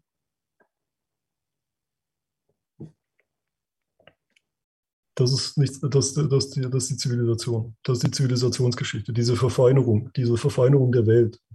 Jetzt ein anderes Beispiel, auf das äh, wir vorhin schon ein bisschen eingegangen sind, nämlich die Bildung. Ähm, die, das Gegenstand Kind so wie wir es heute kennen, existiert an sich auch nicht in der Natur. Es ist ein diskursiver Gegenstand. Also was wir heute als Kind empfinden, ist was anderes, als was wir äh, äh, oder definieren, ist was anderes, als vor 200 Jahren war und ist was anderes als vor 1000 oder vor 2000 Jahren. Und unser moderner Begriff des Kindes, also mit Ontogenese, mit, äh, äh, dass man Kinder schützen soll, sage ich mal, bis zum Alter von zwölf, dass es keine Kinderarbeit gibt, weil die sich noch entwickeln sollen, dass sie zur Schule gehen, das ist alles ein Begriff, der mit der modernen Industriekultur auftaucht. Äh, weil in der modernen Industriekultur braucht es halt äh, minimal äh, gebildete, gebildete Menschen, die an der Maschine stehen oder in der Verwaltung arbeiten. Das heißt, die müssen schreiben lernen, die müssen zur Schule gehen und das macht man eben als, am besten als Kind. Das heißt also praktisch die Regularitäten, die in der Ontogenese auftreten, die werden von der Industriekultur freigestellt als solche. Und äh, das sieht man zum Beispiel daran, ähm, an der Änderung des Begriffs von Kindern. Also früher oder während der Moderne war das äh, Kind gewissermaßen ein disziplinbedürftiges Tier. Ja? Und man braucht eine mechanische Erziehung, also äh, mit Strafe und mit, mit ja, nicht mal mit Belohnung, nur mit Strafe. Und heute in der Wissensgesellschaft, also in der postindustriellen Gesellschaft, äh, äh, sehen wir in Kindern eher sowas wie Systeme, die Kreativitätspotenziale haben. Ja, man darf die nicht zu sehr strafen, man darf die nicht zu sehr vorkanalisieren. Ja. Also verstehen Sie, was ich meine? Wir haben schon wieder einen ganz anderen Kind, wir haben wieder einen anderen Begriff von dem, was ein Kind ist. Ja. In, in Korrespondenz zur, zur Technosphäre, in der wir drin sind. Jetzt ein anderes Beispiel noch, habe ich extra reingenommen, weil ich mit Psychologen rede. Äh, das Drei-Instanzen-Modell von Freud. da wieder genau die gleiche Geschichte. Das ist nicht zufällig äh, äh entdeckt worden in der Zeit, sondern man, man kennt es ja, es hängt mit der bürgerlichen Gesellschaft zusammen, ne, mit den äh, Restriktionen von 1850 bis, 18, bis 1900 oder sagt man überhaupt äh, von, von, von der Seite der Französischen Revolution. Das hängt auch mit dem, mit dem Konzept der Dampfmaschine zusammen und so weiter. Ja. Das ist also nicht zufällig da zu der Zeit entstanden. Und vor allem auch das Problem, das durch, durch das Drei-Instanzen-Modell also äh, gelöst werden soll. Das heißt, die, die ja, die ganzen Neurosen und so weiter, die die Leute damals scheinbar hatten und heute, heute noch haben. Also das ist auch offenbar Ausdruck dieser, dieser, dieser äh, Kultur. Ja. Genau. Also nochmal, der Prozess der Zivilisation ist äh, äh, die kontinuierliche kumulative Freistellung von Regularitäten, sei es in der Psyche, sei es im Nanokosmos, sei es äh, in, der, in der Gesellschaft. Also Soziologen tun ja nichts anderes, als nach Regeln und Mustern und Objekten zu suchen. Biologen tun das äh, Mediziner tun das. Also ist nichts anderes als diese kumulative Freistellung von Regularitäten. Jetzt kann man sagen, Realität oder Weltdifferenzierung entwickelt sich also regelhaft. Wenn sie, wenn sie korrespondiert zu den Stufen der Technik, dann, dann muss sie regelhaft sich äh, entwickeln. Also verstehen Sie auch, was ich hinaus will. Das ist, äh, ist glaube ich, schon äh, eine, eine, größere Einsicht, wenn sie stimmt, äh, dass Realität sich regelhaft entwickeln muss. Ich denke, äh, dass ich mich der Technikentwicklung insofern, als es sich um Werkzeugentwicklung handelt, in unter einer Maßgabe von Nützlichkeit und Funktionalität durchaus in vielen Aspekten anschließen kann und es für sehr schlüssig halte, wenn wir davon sprechen, dass das, was sie generatives Milieu äh, nennen, gegeben sein muss, in dem Sinne, dass also eine, äh, wir können ja auch in einem weiteren Sinne davon sprechen, eine Bedingung gegeben sein muss, unter der etwas überhaupt erst geschaffen werden kann. Und hier eben auch Schaffung von einem Kulturgut, so wie wir vorher von, ähm, von hinreichenden Bedingungen gesprochen haben. Jetzt ist es für mich allerdings doch noch ein Sprung von dieser Ebene zu sagen, dass beispielsweise Begrifflichkeiten wie die Idee des Kindes von funktionalen Bedingungen abhängig sind, wie etwa der Industrialisierung. Das halte ich für etwas, was doch ähm, zumindest diskutiert werden muss. Ähm, es ist ja doch so, dass wir es dann mit einer stark funktionalistischen These äh, zu tun haben, den wir jetzt auf den Bereich des Geistigen oder den Bereich der Ideen, den Bereich der Begriffe, den Bereich des Logischen übertragen.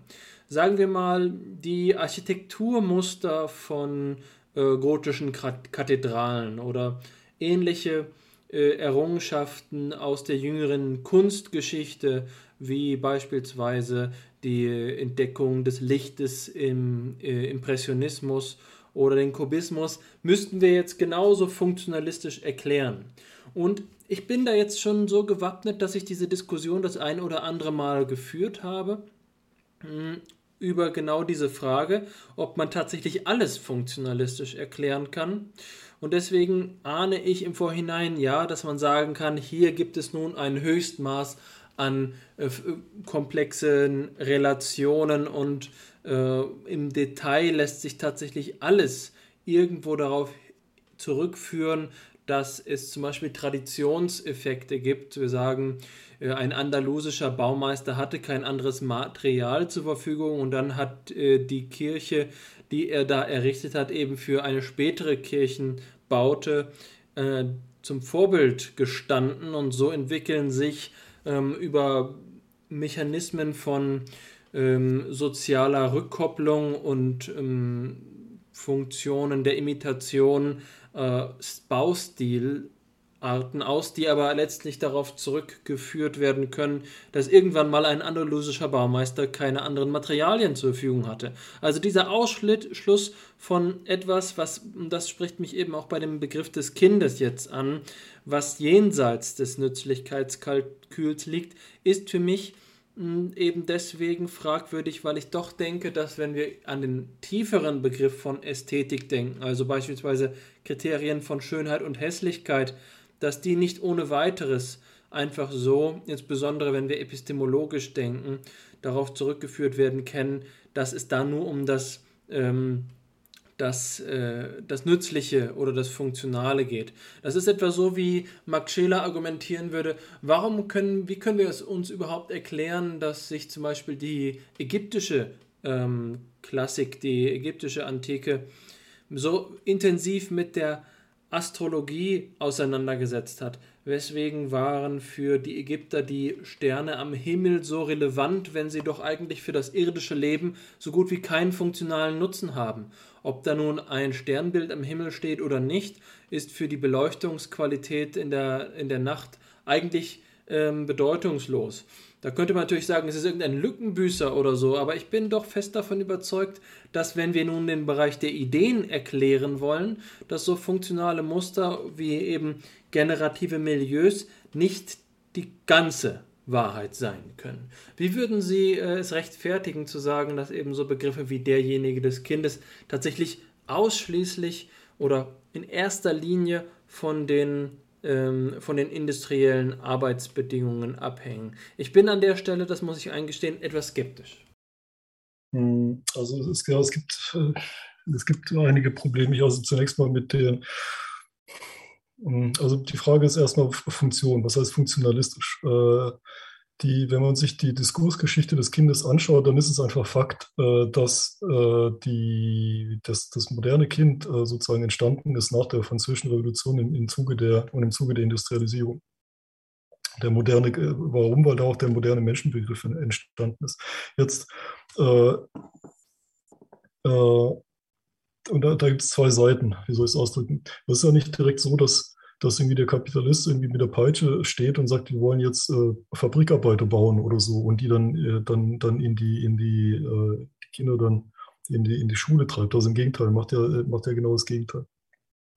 Was ich nur sagen möchte, ist, dass in diesem generativen Milieu überhaupt erst bestimmte Regularitäten auftauchen, die vorher nicht sichtbar waren und nicht gesehen werden mussten oder konnten.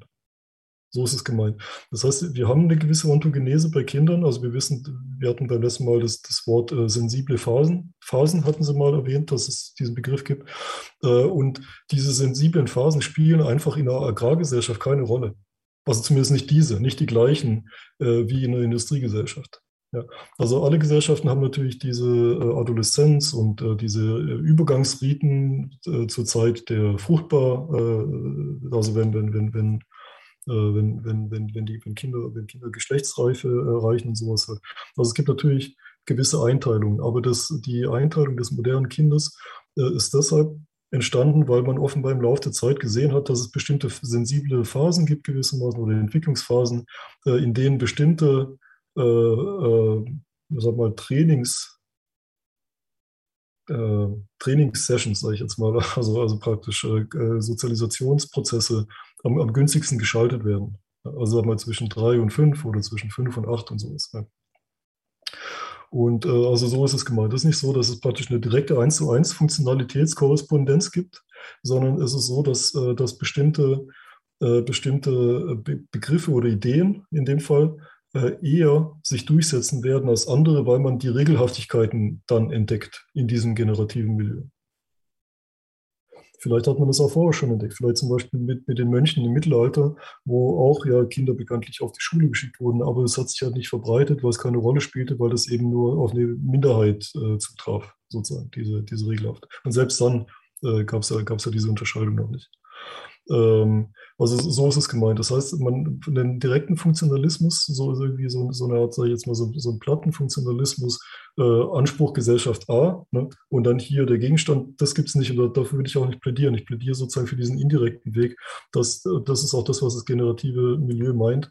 Äh, äh, bestimmte äh, Objekte werden mit einer höheren Wahrscheinlichkeit sichtbar und freigestellt und dann unter Umständen auch äh, reproduziert sozusagen. Also er reproduziert im Sinne von, von adressiert, operationalisiert und dann auf Dauer gestellt und dann auch in der nächsten Generation auf Dauer gestellt. Und dass es da natürlich einen Kampf drum gibt, das sieht man ja an den verschiedenen pädagogischen Schulen um die Zeit. Also hier Montessori und äh, wen es noch, Pestalozzi und, und hier die ganzen Anthroposophen und so. Also dass es da verschiedene äh, Spannungen und verschiedene Begriffe davon gibt, was das Kind sein soll, ist klar. Aber dass das Kind als solches überhaupt als Gegenstand adressiert wird, das ist ganz klar äh, äh ein Effekt, ein Nebeneffekt der Industriegesellschaft. Und vor allem auch des Menschenbegriffs in der Zeit, äh, der sagt, dass jeder gleich ist und jeder die gleichen Chancen haben soll. Im Vergleich zum Beispiel, sag mal, zu anderen Ländern äh, wie oder Zivilisationen wie China, äh, wo nicht jeder auf die Schule ging, sondern nur der Beste oder der Beste aus dem Dorf oder so oder talentierte junge Leute konnten dann auf die Schule gehen in dem Sinn. Also so ist es gemeint. Ich weiß nicht, ob das jetzt eine Antwort ist auf die Frage. Und mit den Ästhetiken, das ist nochmal eine Frage für sich. Also da muss man, das wird nochmal, das wird nochmal komplizierter. Also es gibt tatsächlich einen, einen gewissen, äh, ja, also auch, die, auch der Impressionismus hat was mit diesem generativen Milieu zu tun. Er kommt nicht zu, als Zufall äh, zustande. Also genau dazu, das ist ein wichtiger, also ich sag mal, eine wichtige Erkenntnis oder eine wichtige äh, Einsicht, die ich hatte mit dem, nach dem Buch und ganz am Ende in Kapitel 9, 3, glaube ich, oder so äh, steht das nochmal drin, wo ich das nochmal auf die Kunstgeschichte anwende und da wird es auch ziemlich deutlich. Und ich werde Ihnen noch im Laufe der Folgen nochmal so ein Beispiel dafür zeigen, wie sich auch die Kunstgeschichte so regulär entwickelt. Und äh, noch, noch ein letztes Wort zu Scheele. Äh, das ist heute nicht mehr so strittig, was er da sagt. Also ich, ich wäre sogar heute, aber wir hätten es nicht mehr geschafft. Wir hätten heute sogar noch tatsächlich konkret über Ägypten und den Sternenhimmel von Ägypten gesprochen. Und dann wird dann ziemlich klar, äh, warum die Hochkulturen sich mit den Sternen beschäftigen. Das ist kein Zufall. Also es ist tatsächlich, hat eine funktionale Komponente. Ja. Weil alle tun das. Also auch die Maya tun das bekanntlich mit ihren Kalendern.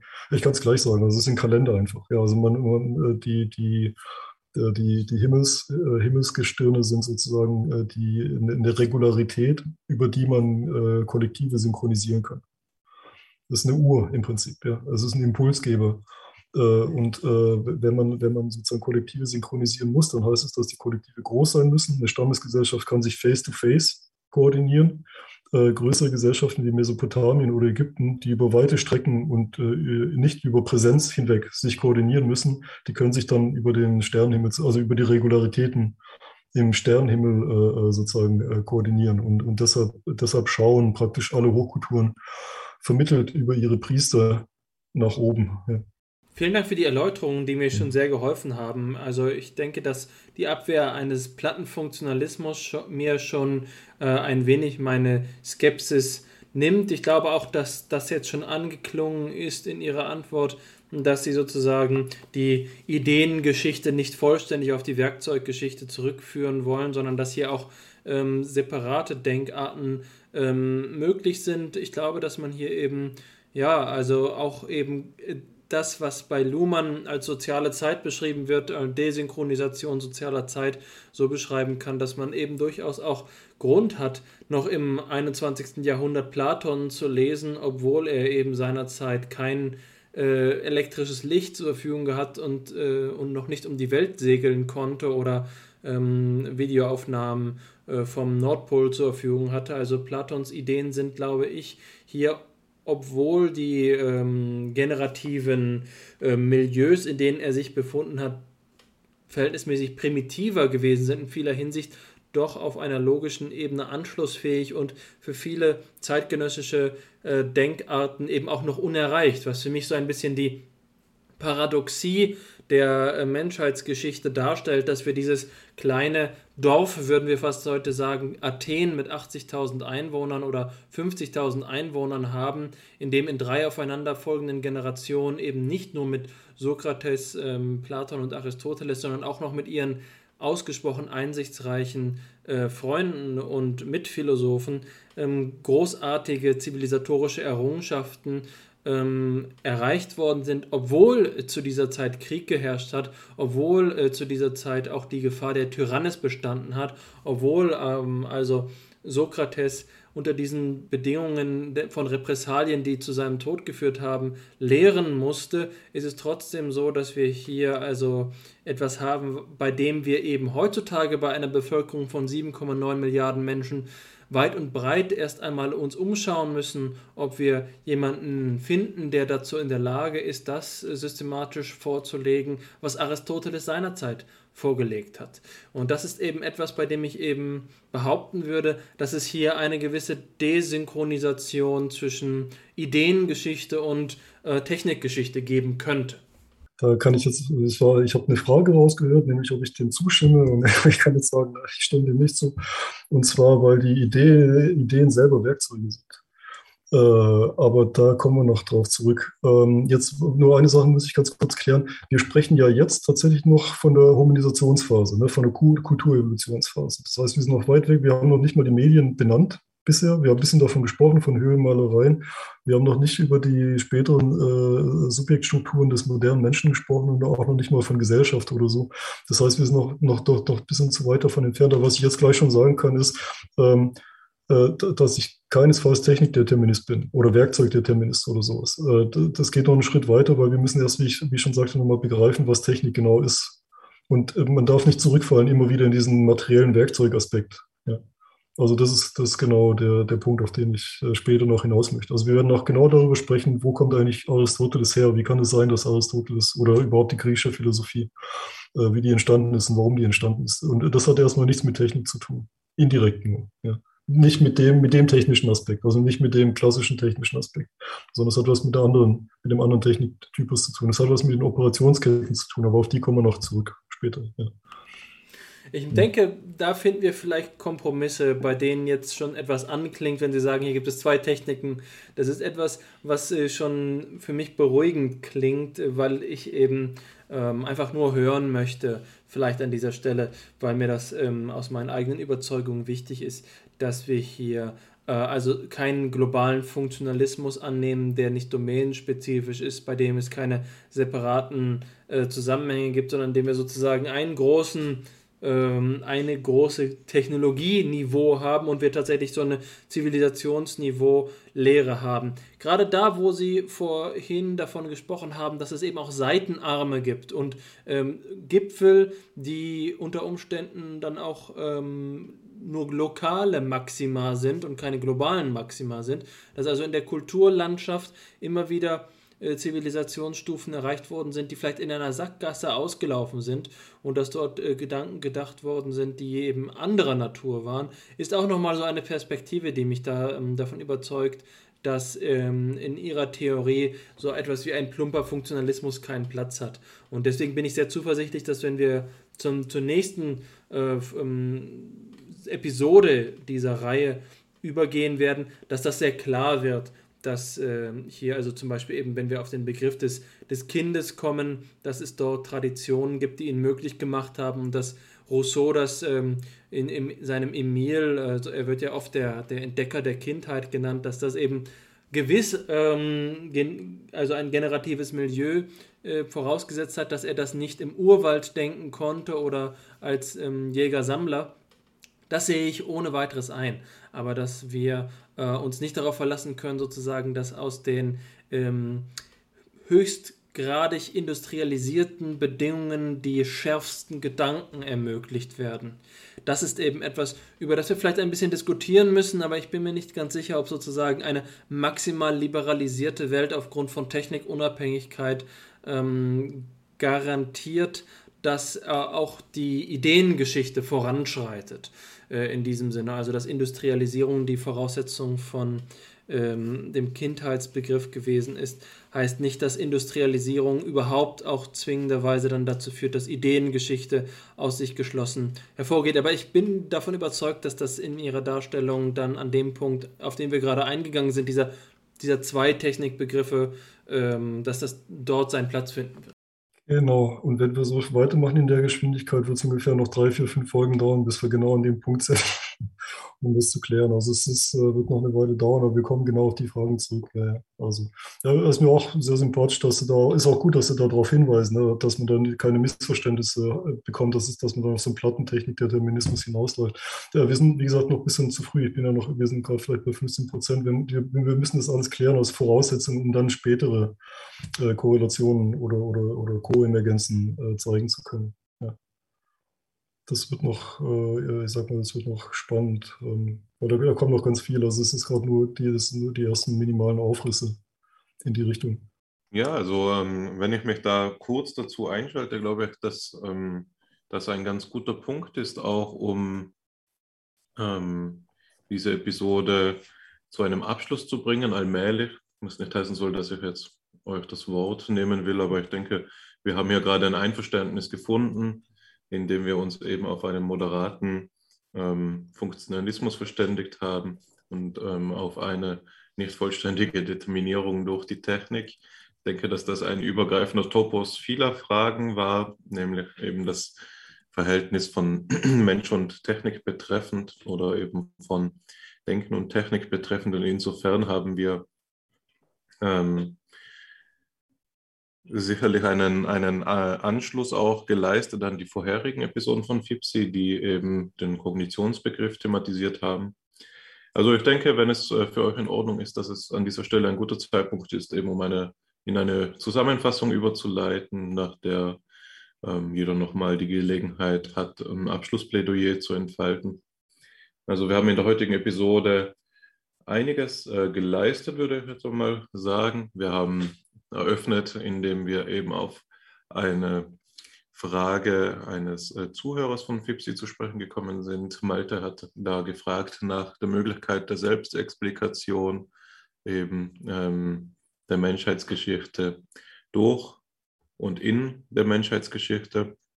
Ähm, da diese Frage haben wir versucht zu beantworten sind aber letztlich auf den Verweis auf einen späteren Zeitpunkt immer noch angewiesen, weil eben die Thesen weiter entfaltet werden müssen. Ein ebenso übergreifender Topos auch dieses zweiten Gesprächs nun, bei dem wir uns in typisch philosophischer Manier eigentlich im Vorwort verhaspelt haben. das muss aber nicht immer schlecht sein. Es ähm, gehört dazu, es ist auch eben ein Ausdruck einer gewissen Muße am Denken und einer äh, Muße zum Denken und einer gewissen Lust auch am Denken. Und ich denke, dass das eben Eigenwert hat. Also, ähm, so viel dazu, das war der Anfang. Wir sind dann übergegangen in eine Zusammenfassung der letzten Episode, die wir mit dir da wo eben ähm, durchgenommen haben, wo es darum ging, erst einmal die Grundbegriffe zu klären und zu zeigen, ähm, in welche Komplexionsgraden verschiedene Technikformen aufeinander aufbauen und wie sie dazu verwendet werden können, um Rückschlüsse auf die sie nutzenden kognitiven Subjekte eben zu ziehen, nicht wahr? Der Begriff der Operationsketten ist ja ganz wesentlich. Ja, und wir sind dann weitergegangen, ähm, in der heutigen Sitzung einige Begriffe zu klären, die notwendig sind, um eben das Zusammenspiel von Technik und Mensch zu begreifen. Einer ähm, dieser Begriffe war jetzt zuletzt der der Nische und ähm, genau, da hast du deine Thesen entfaltet, aber in, ähm, die du in deinem Buch eben generative Realitäten ähm, auch en Detail darlegst, wo eben, dazu möchte ich auch nochmal jeden und jede auffordern, die uns hier zuhört und noch offene Fragen hat, man all das äh, eben nachlesen kann. Genau. Ansonsten bist du sicherlich, oder kannst du mir gleich widersprechen, sicherlich auch froh oder bereit, zumindest zu antworten, wenn man sich an dich äh, wendet per E-Mail, da wo mit Spezialfragen. Dasselbe gilt für uns. Und das ist für mich auch schon die Überleitung zu den Formalia. Ähm, das heißt, nehmen Sie gerne Kontakt auf mit uns. Es lohnt sich. Wir ähm, diskutieren die Fragen gerne unmittelbar in den Episoden. Das haben wir versucht, heute schon einmal durchzuführen. Wenn Sie an lieber in privaten Kontakt, jetzt hätte ich fast intimen Kontakt gesagt, mit uns haben wollen. Zum einen ist natürlich nicht, aber wenn Sie privaten Kontakt mit uns haben wollen, ist das ebenso möglich über die E-Mail-Adresse äh, von FIPSI. Die finden Sie in der Podcast-Beschreibung. Besuchen Sie auch die Homepage der Arbeitsgemeinschaft für Philosophie und Psychologie. Dort äh, finden Sie verschiedene Möglichkeiten, mit uns in Kontakt zu treten, eben auch Telegram ist da eine Möglichkeit oder ähm, Discord über den digitalen Stammtisch. Wir äh, halten es auch so dass wir äh, in unregelmäßigen Abständen persönliche Stammtische in Heidelberg abhalten. Da besteht auch die Möglichkeit, in Kontakt zu treten, sodass für jeden äh, Geschmack etwas dabei sein sollte. Genau, also so viel von meiner Seite und jetzt ähm, bleibt es mir eigentlich nur noch übrig zu danken, nämlich euch beiden dafür, dass ihr hier mit mir gesprochen habt, heute mal wieder und wieder auch ähm, in aller Tiefe und Ausführlichkeit, wie sie eben dem Thema angemessen ist und auch den Zuhörenden zu danken. Eben danke, dass Sie wieder eingeschaltet haben und machen Sie es auch das nächste Mal. Das ist eine sehr gelungene Zusammenfassung, Hannes. Das fühlt sich ganz an. Äh, du hast dem Ganzen ein, eine Totalität gegeben in, in einer schönen Rhetorik, aber äh, ich sehe mit Freude voraus, dass wir noch nicht am Ende angekommen sind in unserer universalgeschichtlichen ähm, Reihe mit Davor Löffler. Es war für mich auch ein großes Vergnügen, sie fortzusetzen und wie gesagt, sie wird demnächst ihre dritte Episode finden. Aber zunächst einmal äh, bedanke ich mich jetzt für die zweite. Vielen Dank an Hannes Wendler als meinen lieben Co-Host und vor allen Dingen vielen Dank an Davor Löffler für eine wirklich schöne Darstellung, die mir viel Freude und viel Gelegenheit zum eigenen Nachdenken gibt. Und natürlich auch vielen Dank an die Zuhörenden, an ähm, unsere lieben Hörerinnen und Hörer. Ich hoffe, dass Sie etwas lernen konnten und ich hoffe, dass Sie mitdenken konnten und in Zukunft weiter mitdenken werden. Machen Sie es gut. Ja, ich äh, möchte mich auch herzlich bedanken, auch für diese zweite Folge. Also Sie sehen, es geht weiter und weiter und weiter und weiter. Da kommt noch einiges auf uns zu. Äh, und ich freue mich darauf, äh, dann weiterhin das so schön äh, zu sezieren, wie wir es jetzt bisher schon gemacht haben. Ähm, ja, und dann können wir mal schauen, ob wir dann am Ende rüberspringen werden in die neue Zivilisationsform zusammen. Ja, damit bedanke ich mich und freue mich aufs nächste Mal.